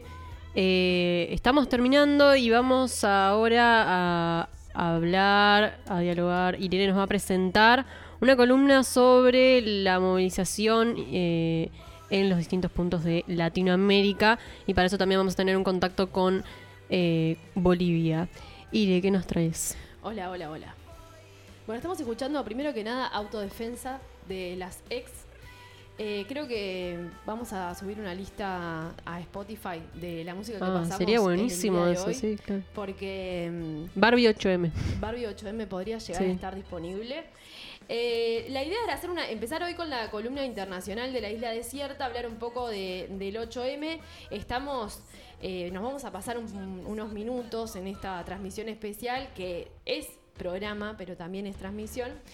Y, y bueno, y vamos a dejar un poco de material también para, para la semana, porque Exacto. tampoco se trata de hablar del feminismo y de las reivindicaciones solamente en el 8M. Obviamente, si ustedes están sintonizando esta radio, no va a ser para que este, hagamos periodismo de efemérides, sino para poder tratar estos temas Todos los eh, días. todos los días y de forma transversal a, a- a otras temáticas, porque es, eh, es un- una perspectiva que nos atraviesa a la mayoría de las personas, básicamente, a todas.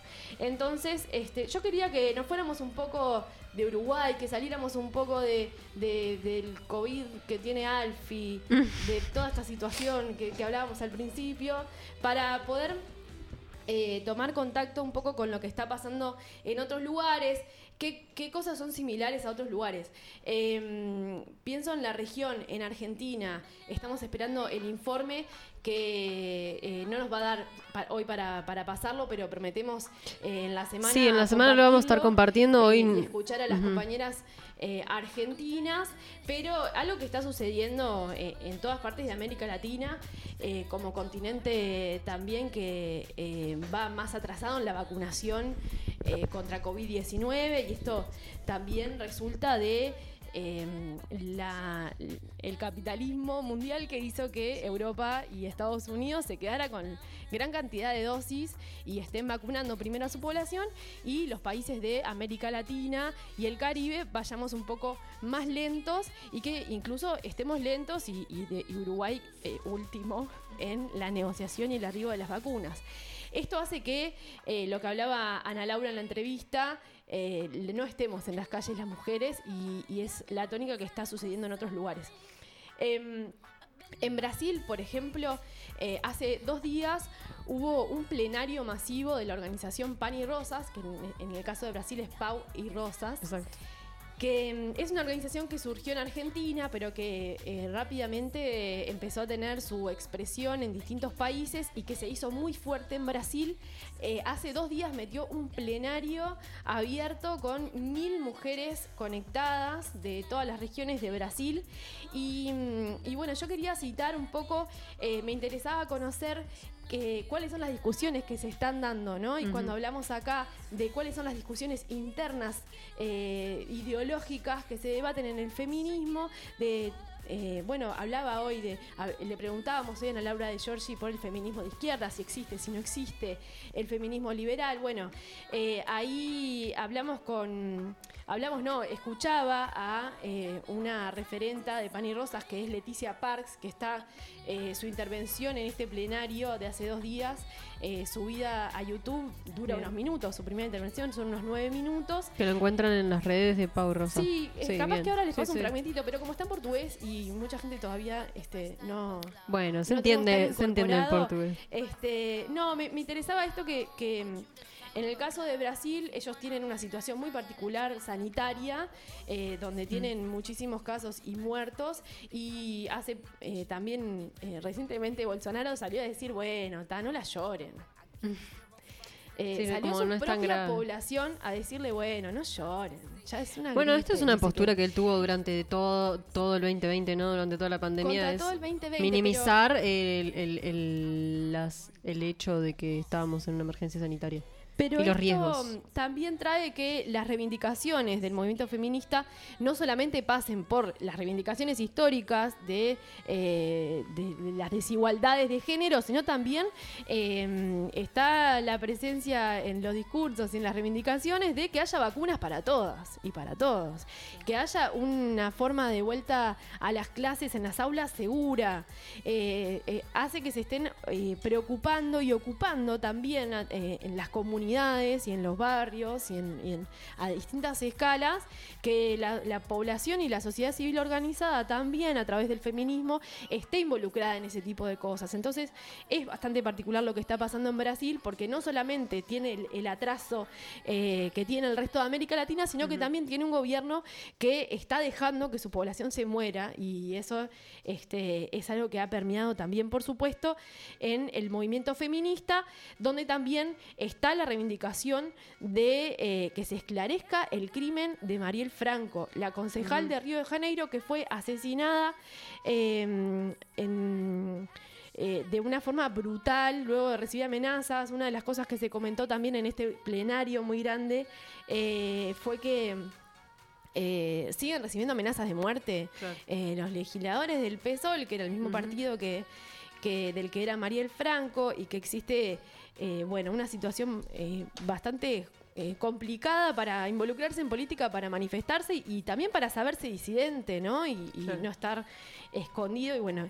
Ni eh, hablar de la, de la incidencia que tiene la iglesia evangélica, sobre todo en el Parlamento, lo que hace que en ciertas cuestiones y en ciertas discusiones parlamentarias en pos de los derechos sexuales, reproductivos, educación sexual, eh, se retrasen ciertas discusiones o se impidan o bueno, se ha llegado a censurar y a quitar y a prohibir eh, guías de educación, actividades.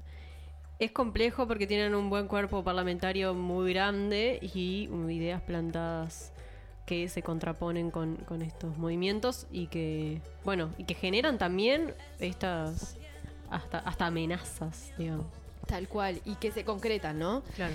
Eh, vamos ahora. mm, eh, quería comentarles un poco, bueno, les hablé de Brasil, de la situación particular. Eh, algo de esto pasa en el resto de América Latina. Seguramente en la semana iremos haciendo foco en distintos eh, lugares y, y- países sobre todo, pero tenía ganas eh, hoy de establecer contacto con América Maceda Yanque, que si escuchan un poquito la música la contactamos y charlamos en estos últimos minutos porque eh, América es una compañera que milita en el feminismo comunitario, en el movimiento de feminista comunitario de Bolivia, Viayala que bueno, tienen un- una perspectiva súper interesante y creo yo eh, distinta o, o- o diferente a lo que por lo menos eh, había escuchado hasta ahora eh, en, en los círculos Sí, de sí, acá Y, y creo que está bueno traerla. Así que escuchamos un poquito de agüita terciopelados y ya venimos con América. fresca, agua transparente, líquido precioso, neutral y potente,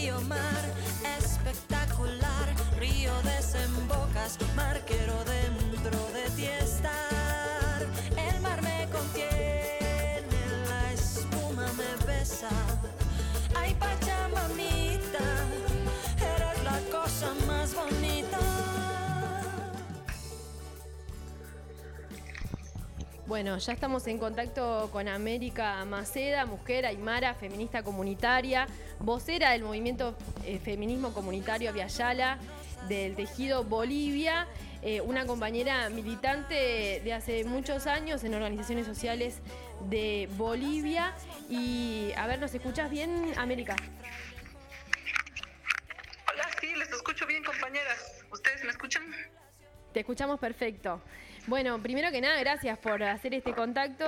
Eh, queremos conocer un poco en qué están hoy, antes de, de hacerte algunas preguntas más específicas sobre el feminismo comunitario. ¿En qué estás hoy, América, este, mm, preparando alguna movilización? ¿Cuál, ¿Qué es lo que va a pasar hoy eh, en donde vos estás? Bueno, primero agradecerles, compañeras, es un gusto volverlas a escuchar y volver a estar en contacto también.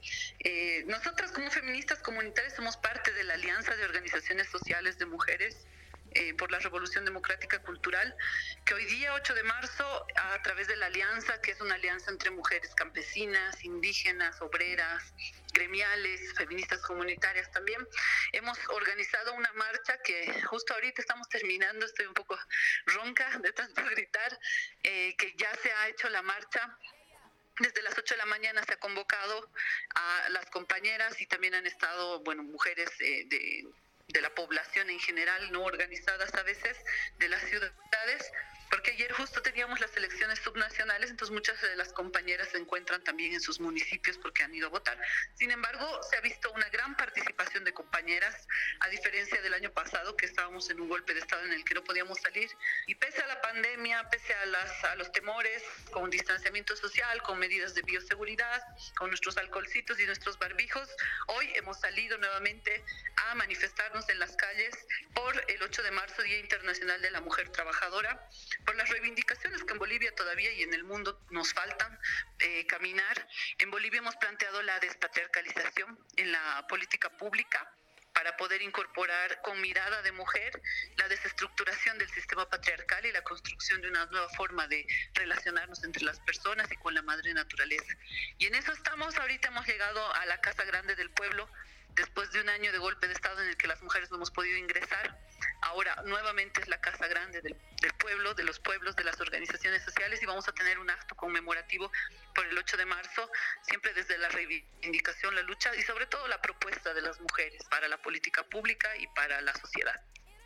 América, hace unos meses conversábamos justamente de, eh, enseguida después de las elecciones, de cómo había sido la reorganización del movimiento luego de un año eh, cargado de represión y, de mm, autoritarismo, eh, con un Congreso que, que, mm, tuvo que sostener y que dio eh, una batalla con el Poder Ejecutivo que fue de facto durante prácticamente un año. ¿Cómo fue para el movimiento feminista comunitario esta, este periodo y, en qué están hoy? ¿Cuáles son las reivindicaciones con el nuevo gobierno? Sí, bueno, un poco ya comentábamos esa vez, pero queremos recordar eh, la situación, la condición de las mujeres que, en la que vivíamos en ese momento y del feminismo comunitario en ese entonces.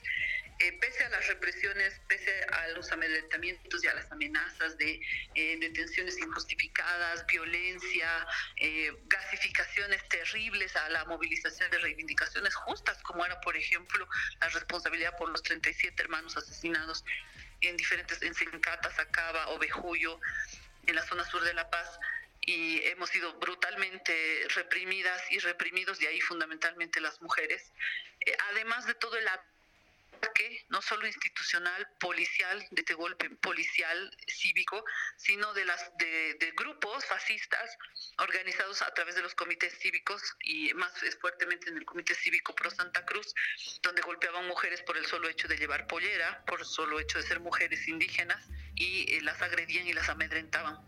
Eh, hemos eh, sostenido la lucha durante este año, nos ha permitido también eh, volvernos a recomponer.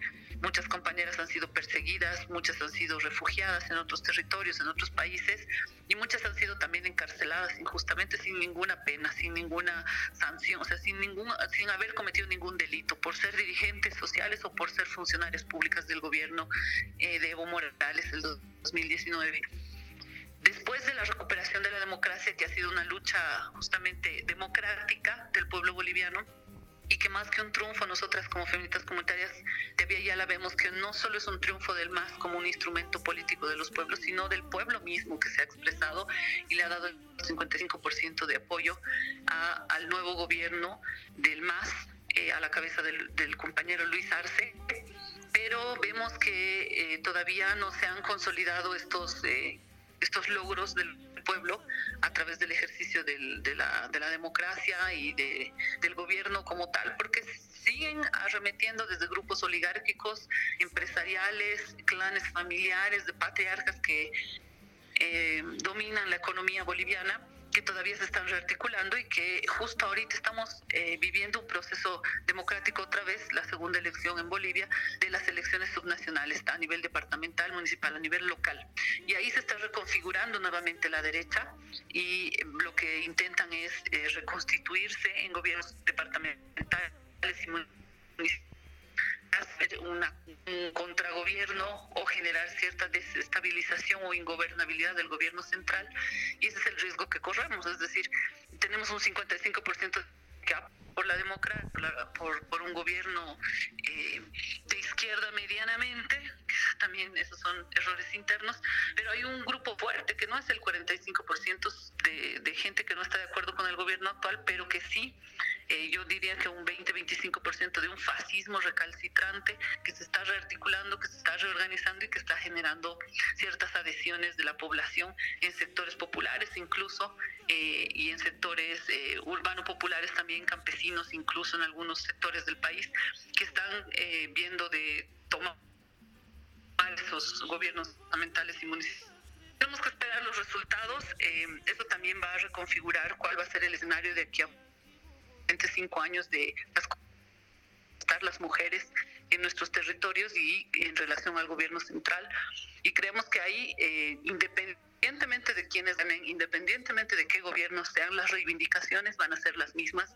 Los logros y lo que hemos avanzado durante el proceso eh, son eh, derechos conseguidos que son irrenunciables, que si bien El gobierno de facto nos los ha quitado como pueblo boliviano y como mujeres también.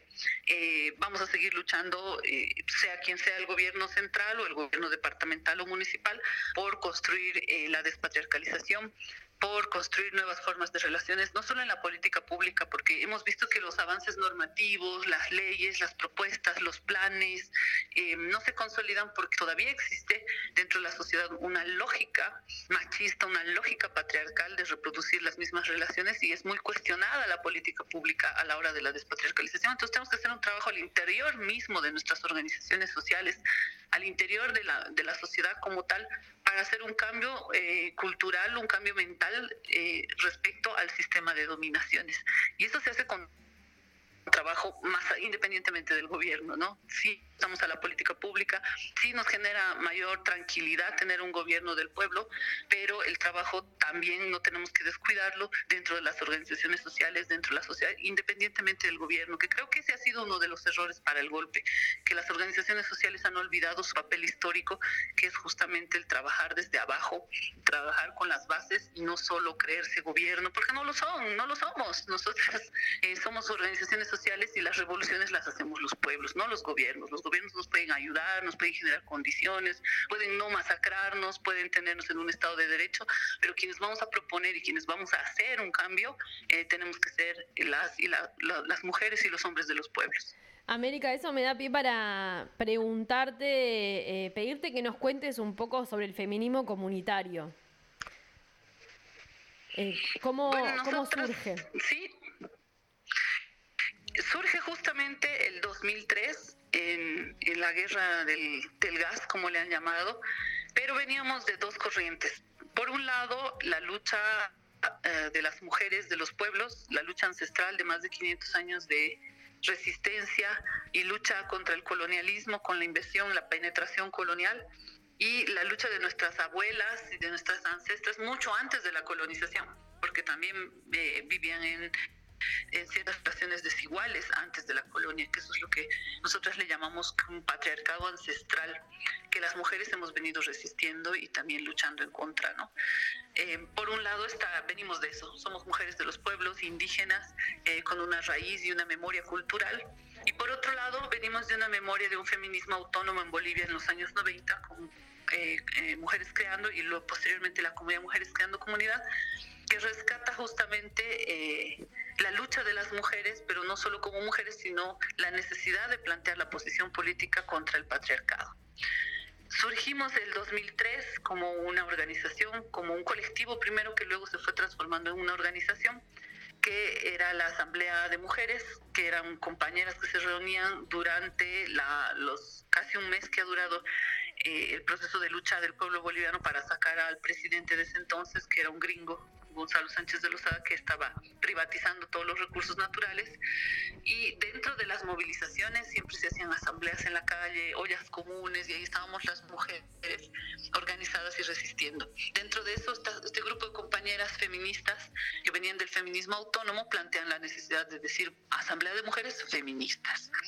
Y eh, el cuestionante al feminismo como tal en Bolivia, que lamentablemente hasta el día de hoy eh, gran parte de los, de los feminismos son de derecha, están en contra del proceso de cambio y son feminismos eh, sistémicos para nosotros porque reproducen las mismas lógicas racistas eh, de- del propio sistema.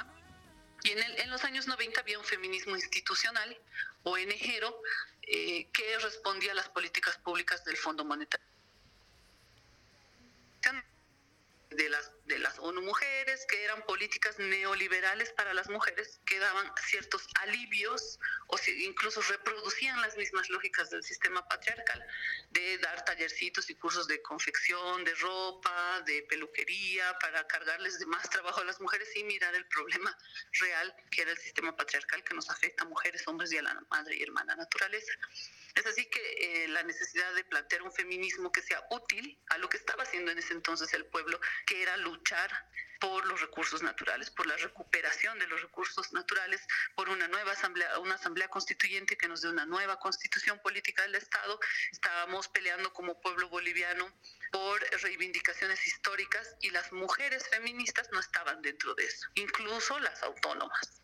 Y esa fue, ese fue el quiebre con Mujeres Creando en el 2000 más o menos, en el que se plantea la comunidad Mujeres Creando Comunidad, ya con la, la idea de la comunidad como propuesta política, como propuesta de mundo, de organización, y es así que el 2003 se consolida la Asamblea Feminista de Mujeres, la Asamblea Feminista Comunitaria y posteriormente el Movimiento de Feminismo Comunitario de Navia Yala. Durante estos años hemos empezado a caminar eh, en Bolivia, construyendo la organización, pero también afuera. Y, y ahora somos un movimiento orgánico, es decir, no hay feminista comunitaria sola, individual, independiente, somos una organización social y estamos en Chile, en Brasil, en Perú, en Colombia, en México y en Bolivia y con compañeras migrantes también en Suecia y en España, mm, hermanas de Arabia Yala que han migrado a Europa y esperemos que también europeas que se quieran sumar a la, organización y estamos en esa construcción.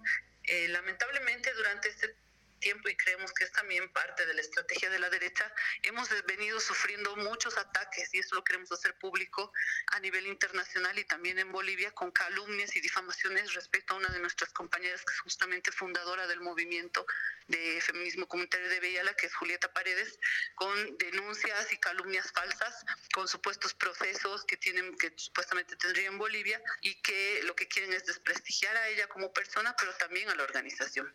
Y es terrible eso porque lo están haciendo propias mujeres que eran parte de la organización, que cuando se les pidió rendir cuentas eh, no lo hicieron y eh, además eh, trataron de cierta forma juntándose con la derecha el- antes del golpe y que han socavado también para que el golpe de Estado se dé.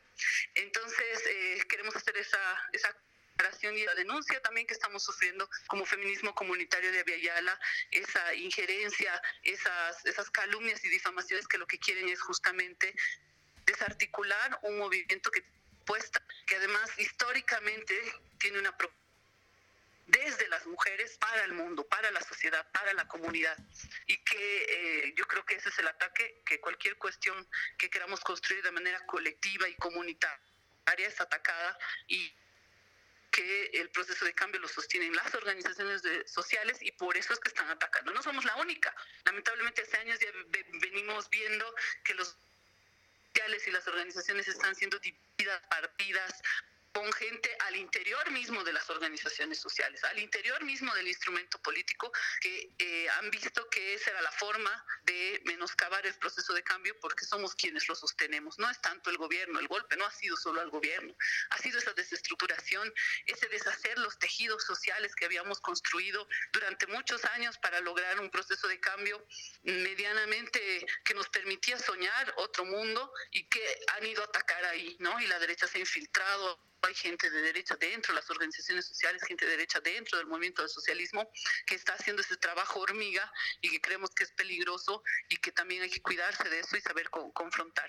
Eh, lo bueno es que nosotras, eh, desde nuestro posicionamiento político, desde nuestra formación, que estamos cada vez eh, más organizadas, más cohesionadas y más fuertes para seguir proponiendo y pensando la comunidad que soñamos.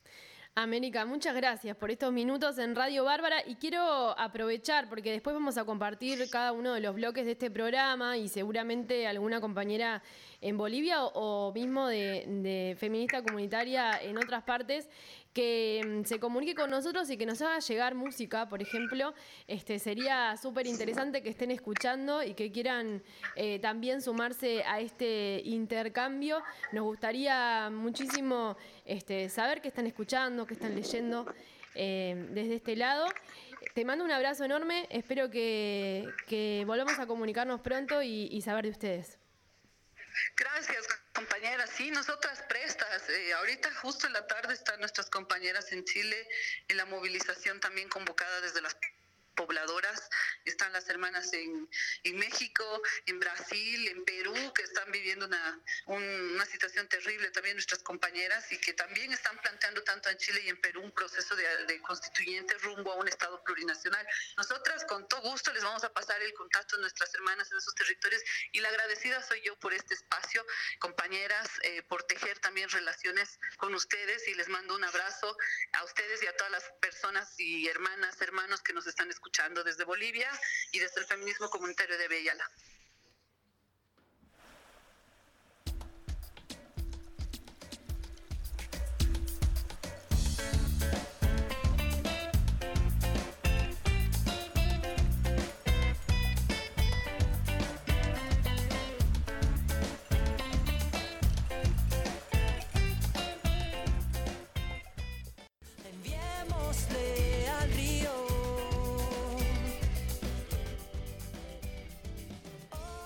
Bueno, increíblemente mm, América también adelantaba un poco las intenciones de esta columna, que es irnos contactando con eh, mujeres en otras partes eh, del mundo, especialmente en la región, porque es donde estamos y hay que, y hay que hacerse amigues en el barrio. Eh, nos va a quedar... Nos va a quedar... Súper interesante para ver también cómo nos estamos moviendo las mujeres en otras regiones y sobre todo en Latinoamérica. Nos va a quedar eh, el informe de las compañeras argentinas eh, para esta semana. Vamos a tener la voz también de estas discusiones que comentaba al principio dentro del movimiento feminista. Bueno, aparecieron también. Existe el feminismo de derecha, es feminismo, es de derecha. Eh, están- Sí, retomó, eh, retomó América algo que estábamos hablando junto con Ana Laura de si existe el feminismo de derecha, bueno, ¿cómo se manifiesta? no Ella decía que eh, existe como feminismo, pero replegando los mismos sistemas y los mismos discursos. Entonces ahí es decir, ¿es válido? ¿No es válido? Bueno, eso es un tema que da para discutir. A mí me hizo acordar pila la primera transmisión de, de Bárbara donde, donde Emilia Díaz nos hablaba eh, eh, del Live Fem, ¿no? Y, y estuvimos discutiendo un poco sobre eso. Eh, esto que es tan meritocrático, ¿no? Que es decirle a las Sí, sí. mujeres, bueno, empodérense, ustedes pueden, que si ustedes quieren, ustedes pueden. Y es perder de vista el resto de, de las interseccionalidades que hacen a la desigualdad de fondo también, no solamente la de género. Pero vamos a seguir hablando de este tema porque nos atraviesa por todos lados. Exacto. Em, Y nombradas a Emi, le mandamos un beso, la tendremos en algún momento pronto, por acá. ojalá que pronto. Ojalá que venga, pronto. Y, y bueno, mandarle un saludo a, to- a todos, todos los oyentes que nos están mandando saluditos, nos están apoyando en la transmisión de la semana pasada, en esta. Y bueno, y que se queden. Sí, vamos a, a seguir, nos reencontramos este, durante esta semana y vamos a ir compartiendo esto que les decía. Capaz que vamos más por país en, en esta columna para poder centrarnos un poco, tomarnos un tiempito con Brasil. Les voy a hacer escuchar a gente hablando portugués porque me gusta un montón. Y porque aparte di el examen hace poco de convención lectora en la FIC, le mando un saludo a la casa de estudios de todas las personas en, esta, en este recinto. Eh, y, ta, y nos viene bien, nos viene bien escuchar un poco de feminismo portugués. Seguramente sea lo próximo que hagamos, pero la idea es ir eh, metiéndonos en cada lugar para, para establecer ese contacto.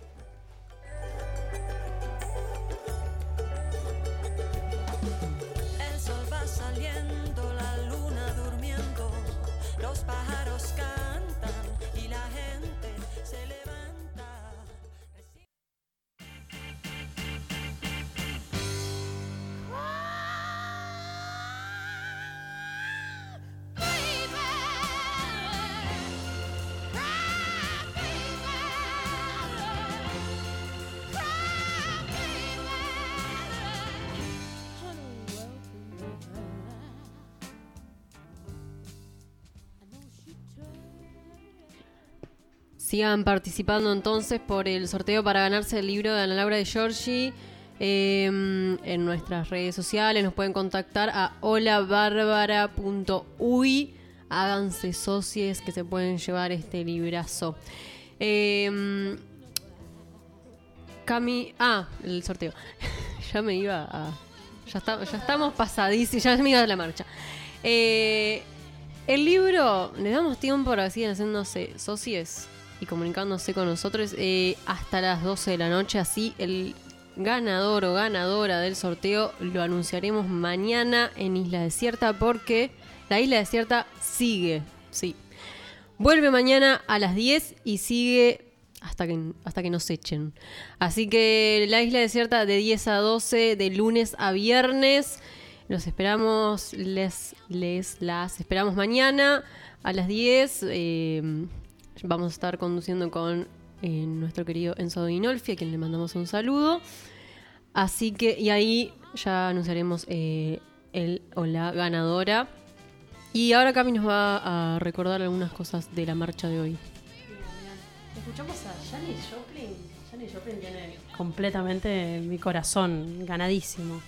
Eh, recordamos algunos piques de autocuidado también para principalmente las personas que van a la marcha en 18 de julio, que recordamos que esta vez sale de tres puntos distintos, desde Plaza Independencia, Santiago de Chile y San José y Plaza de los, los Bomberos. Se concentra a las 17 horas y se marcha hacia la Plaza Libertad a las 18 horas. Eh, Minervas, colectivo feminista, y Misangas, ambos publicaron algunos piques de autocuidado y una guía que, está bueno tenerla a mano, tenerla en cuenta para mm, eso, principalmente quienes van para allí. Minervas en Instagram es arroba Minervas colectivo feminista y Misangas arroba Misangas mujeres afro. Y volvemos a recordar también que hoy, bueno, se amplificó el, el- el panorama, la marcha, la descentralización.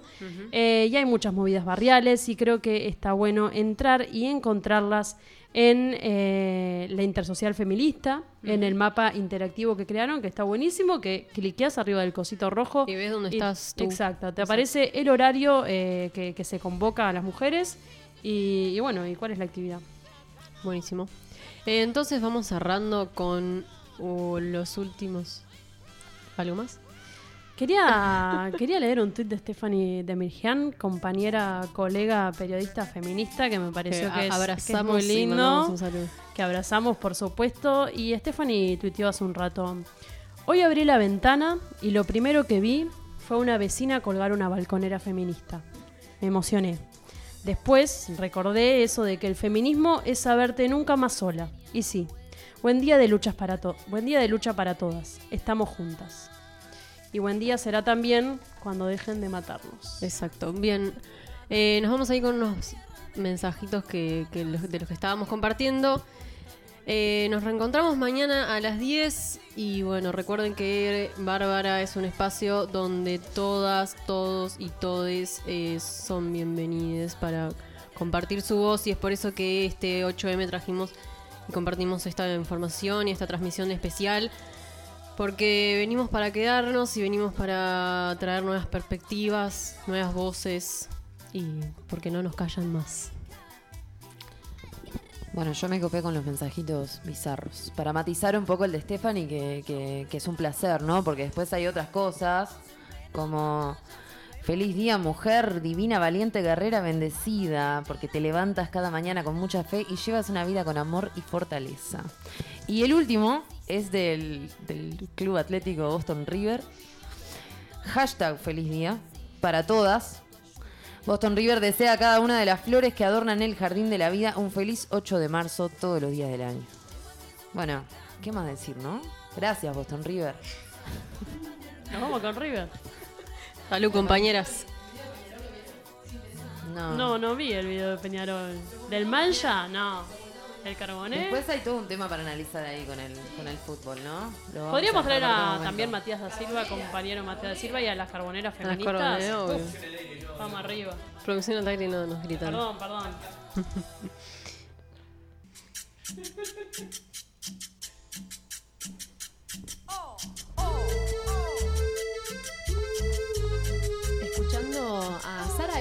a ir, les recordamos 091-227-222 para participar del sorteo. Si quieren hacerse socios y sostener este proyecto, pueden hacerlo por módicas sumas que encontrarán en la página web bárbara.uy, donde dice Hacete socie, ahí tenés que ir.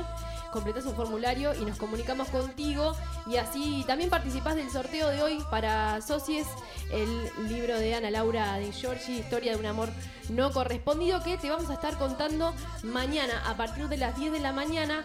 eh, quién es la ganadora, le ganadore, eh, para mm, en el programa de mañana. Nos reencontramos a las 10 de la mañana. mismo lugar no encuentro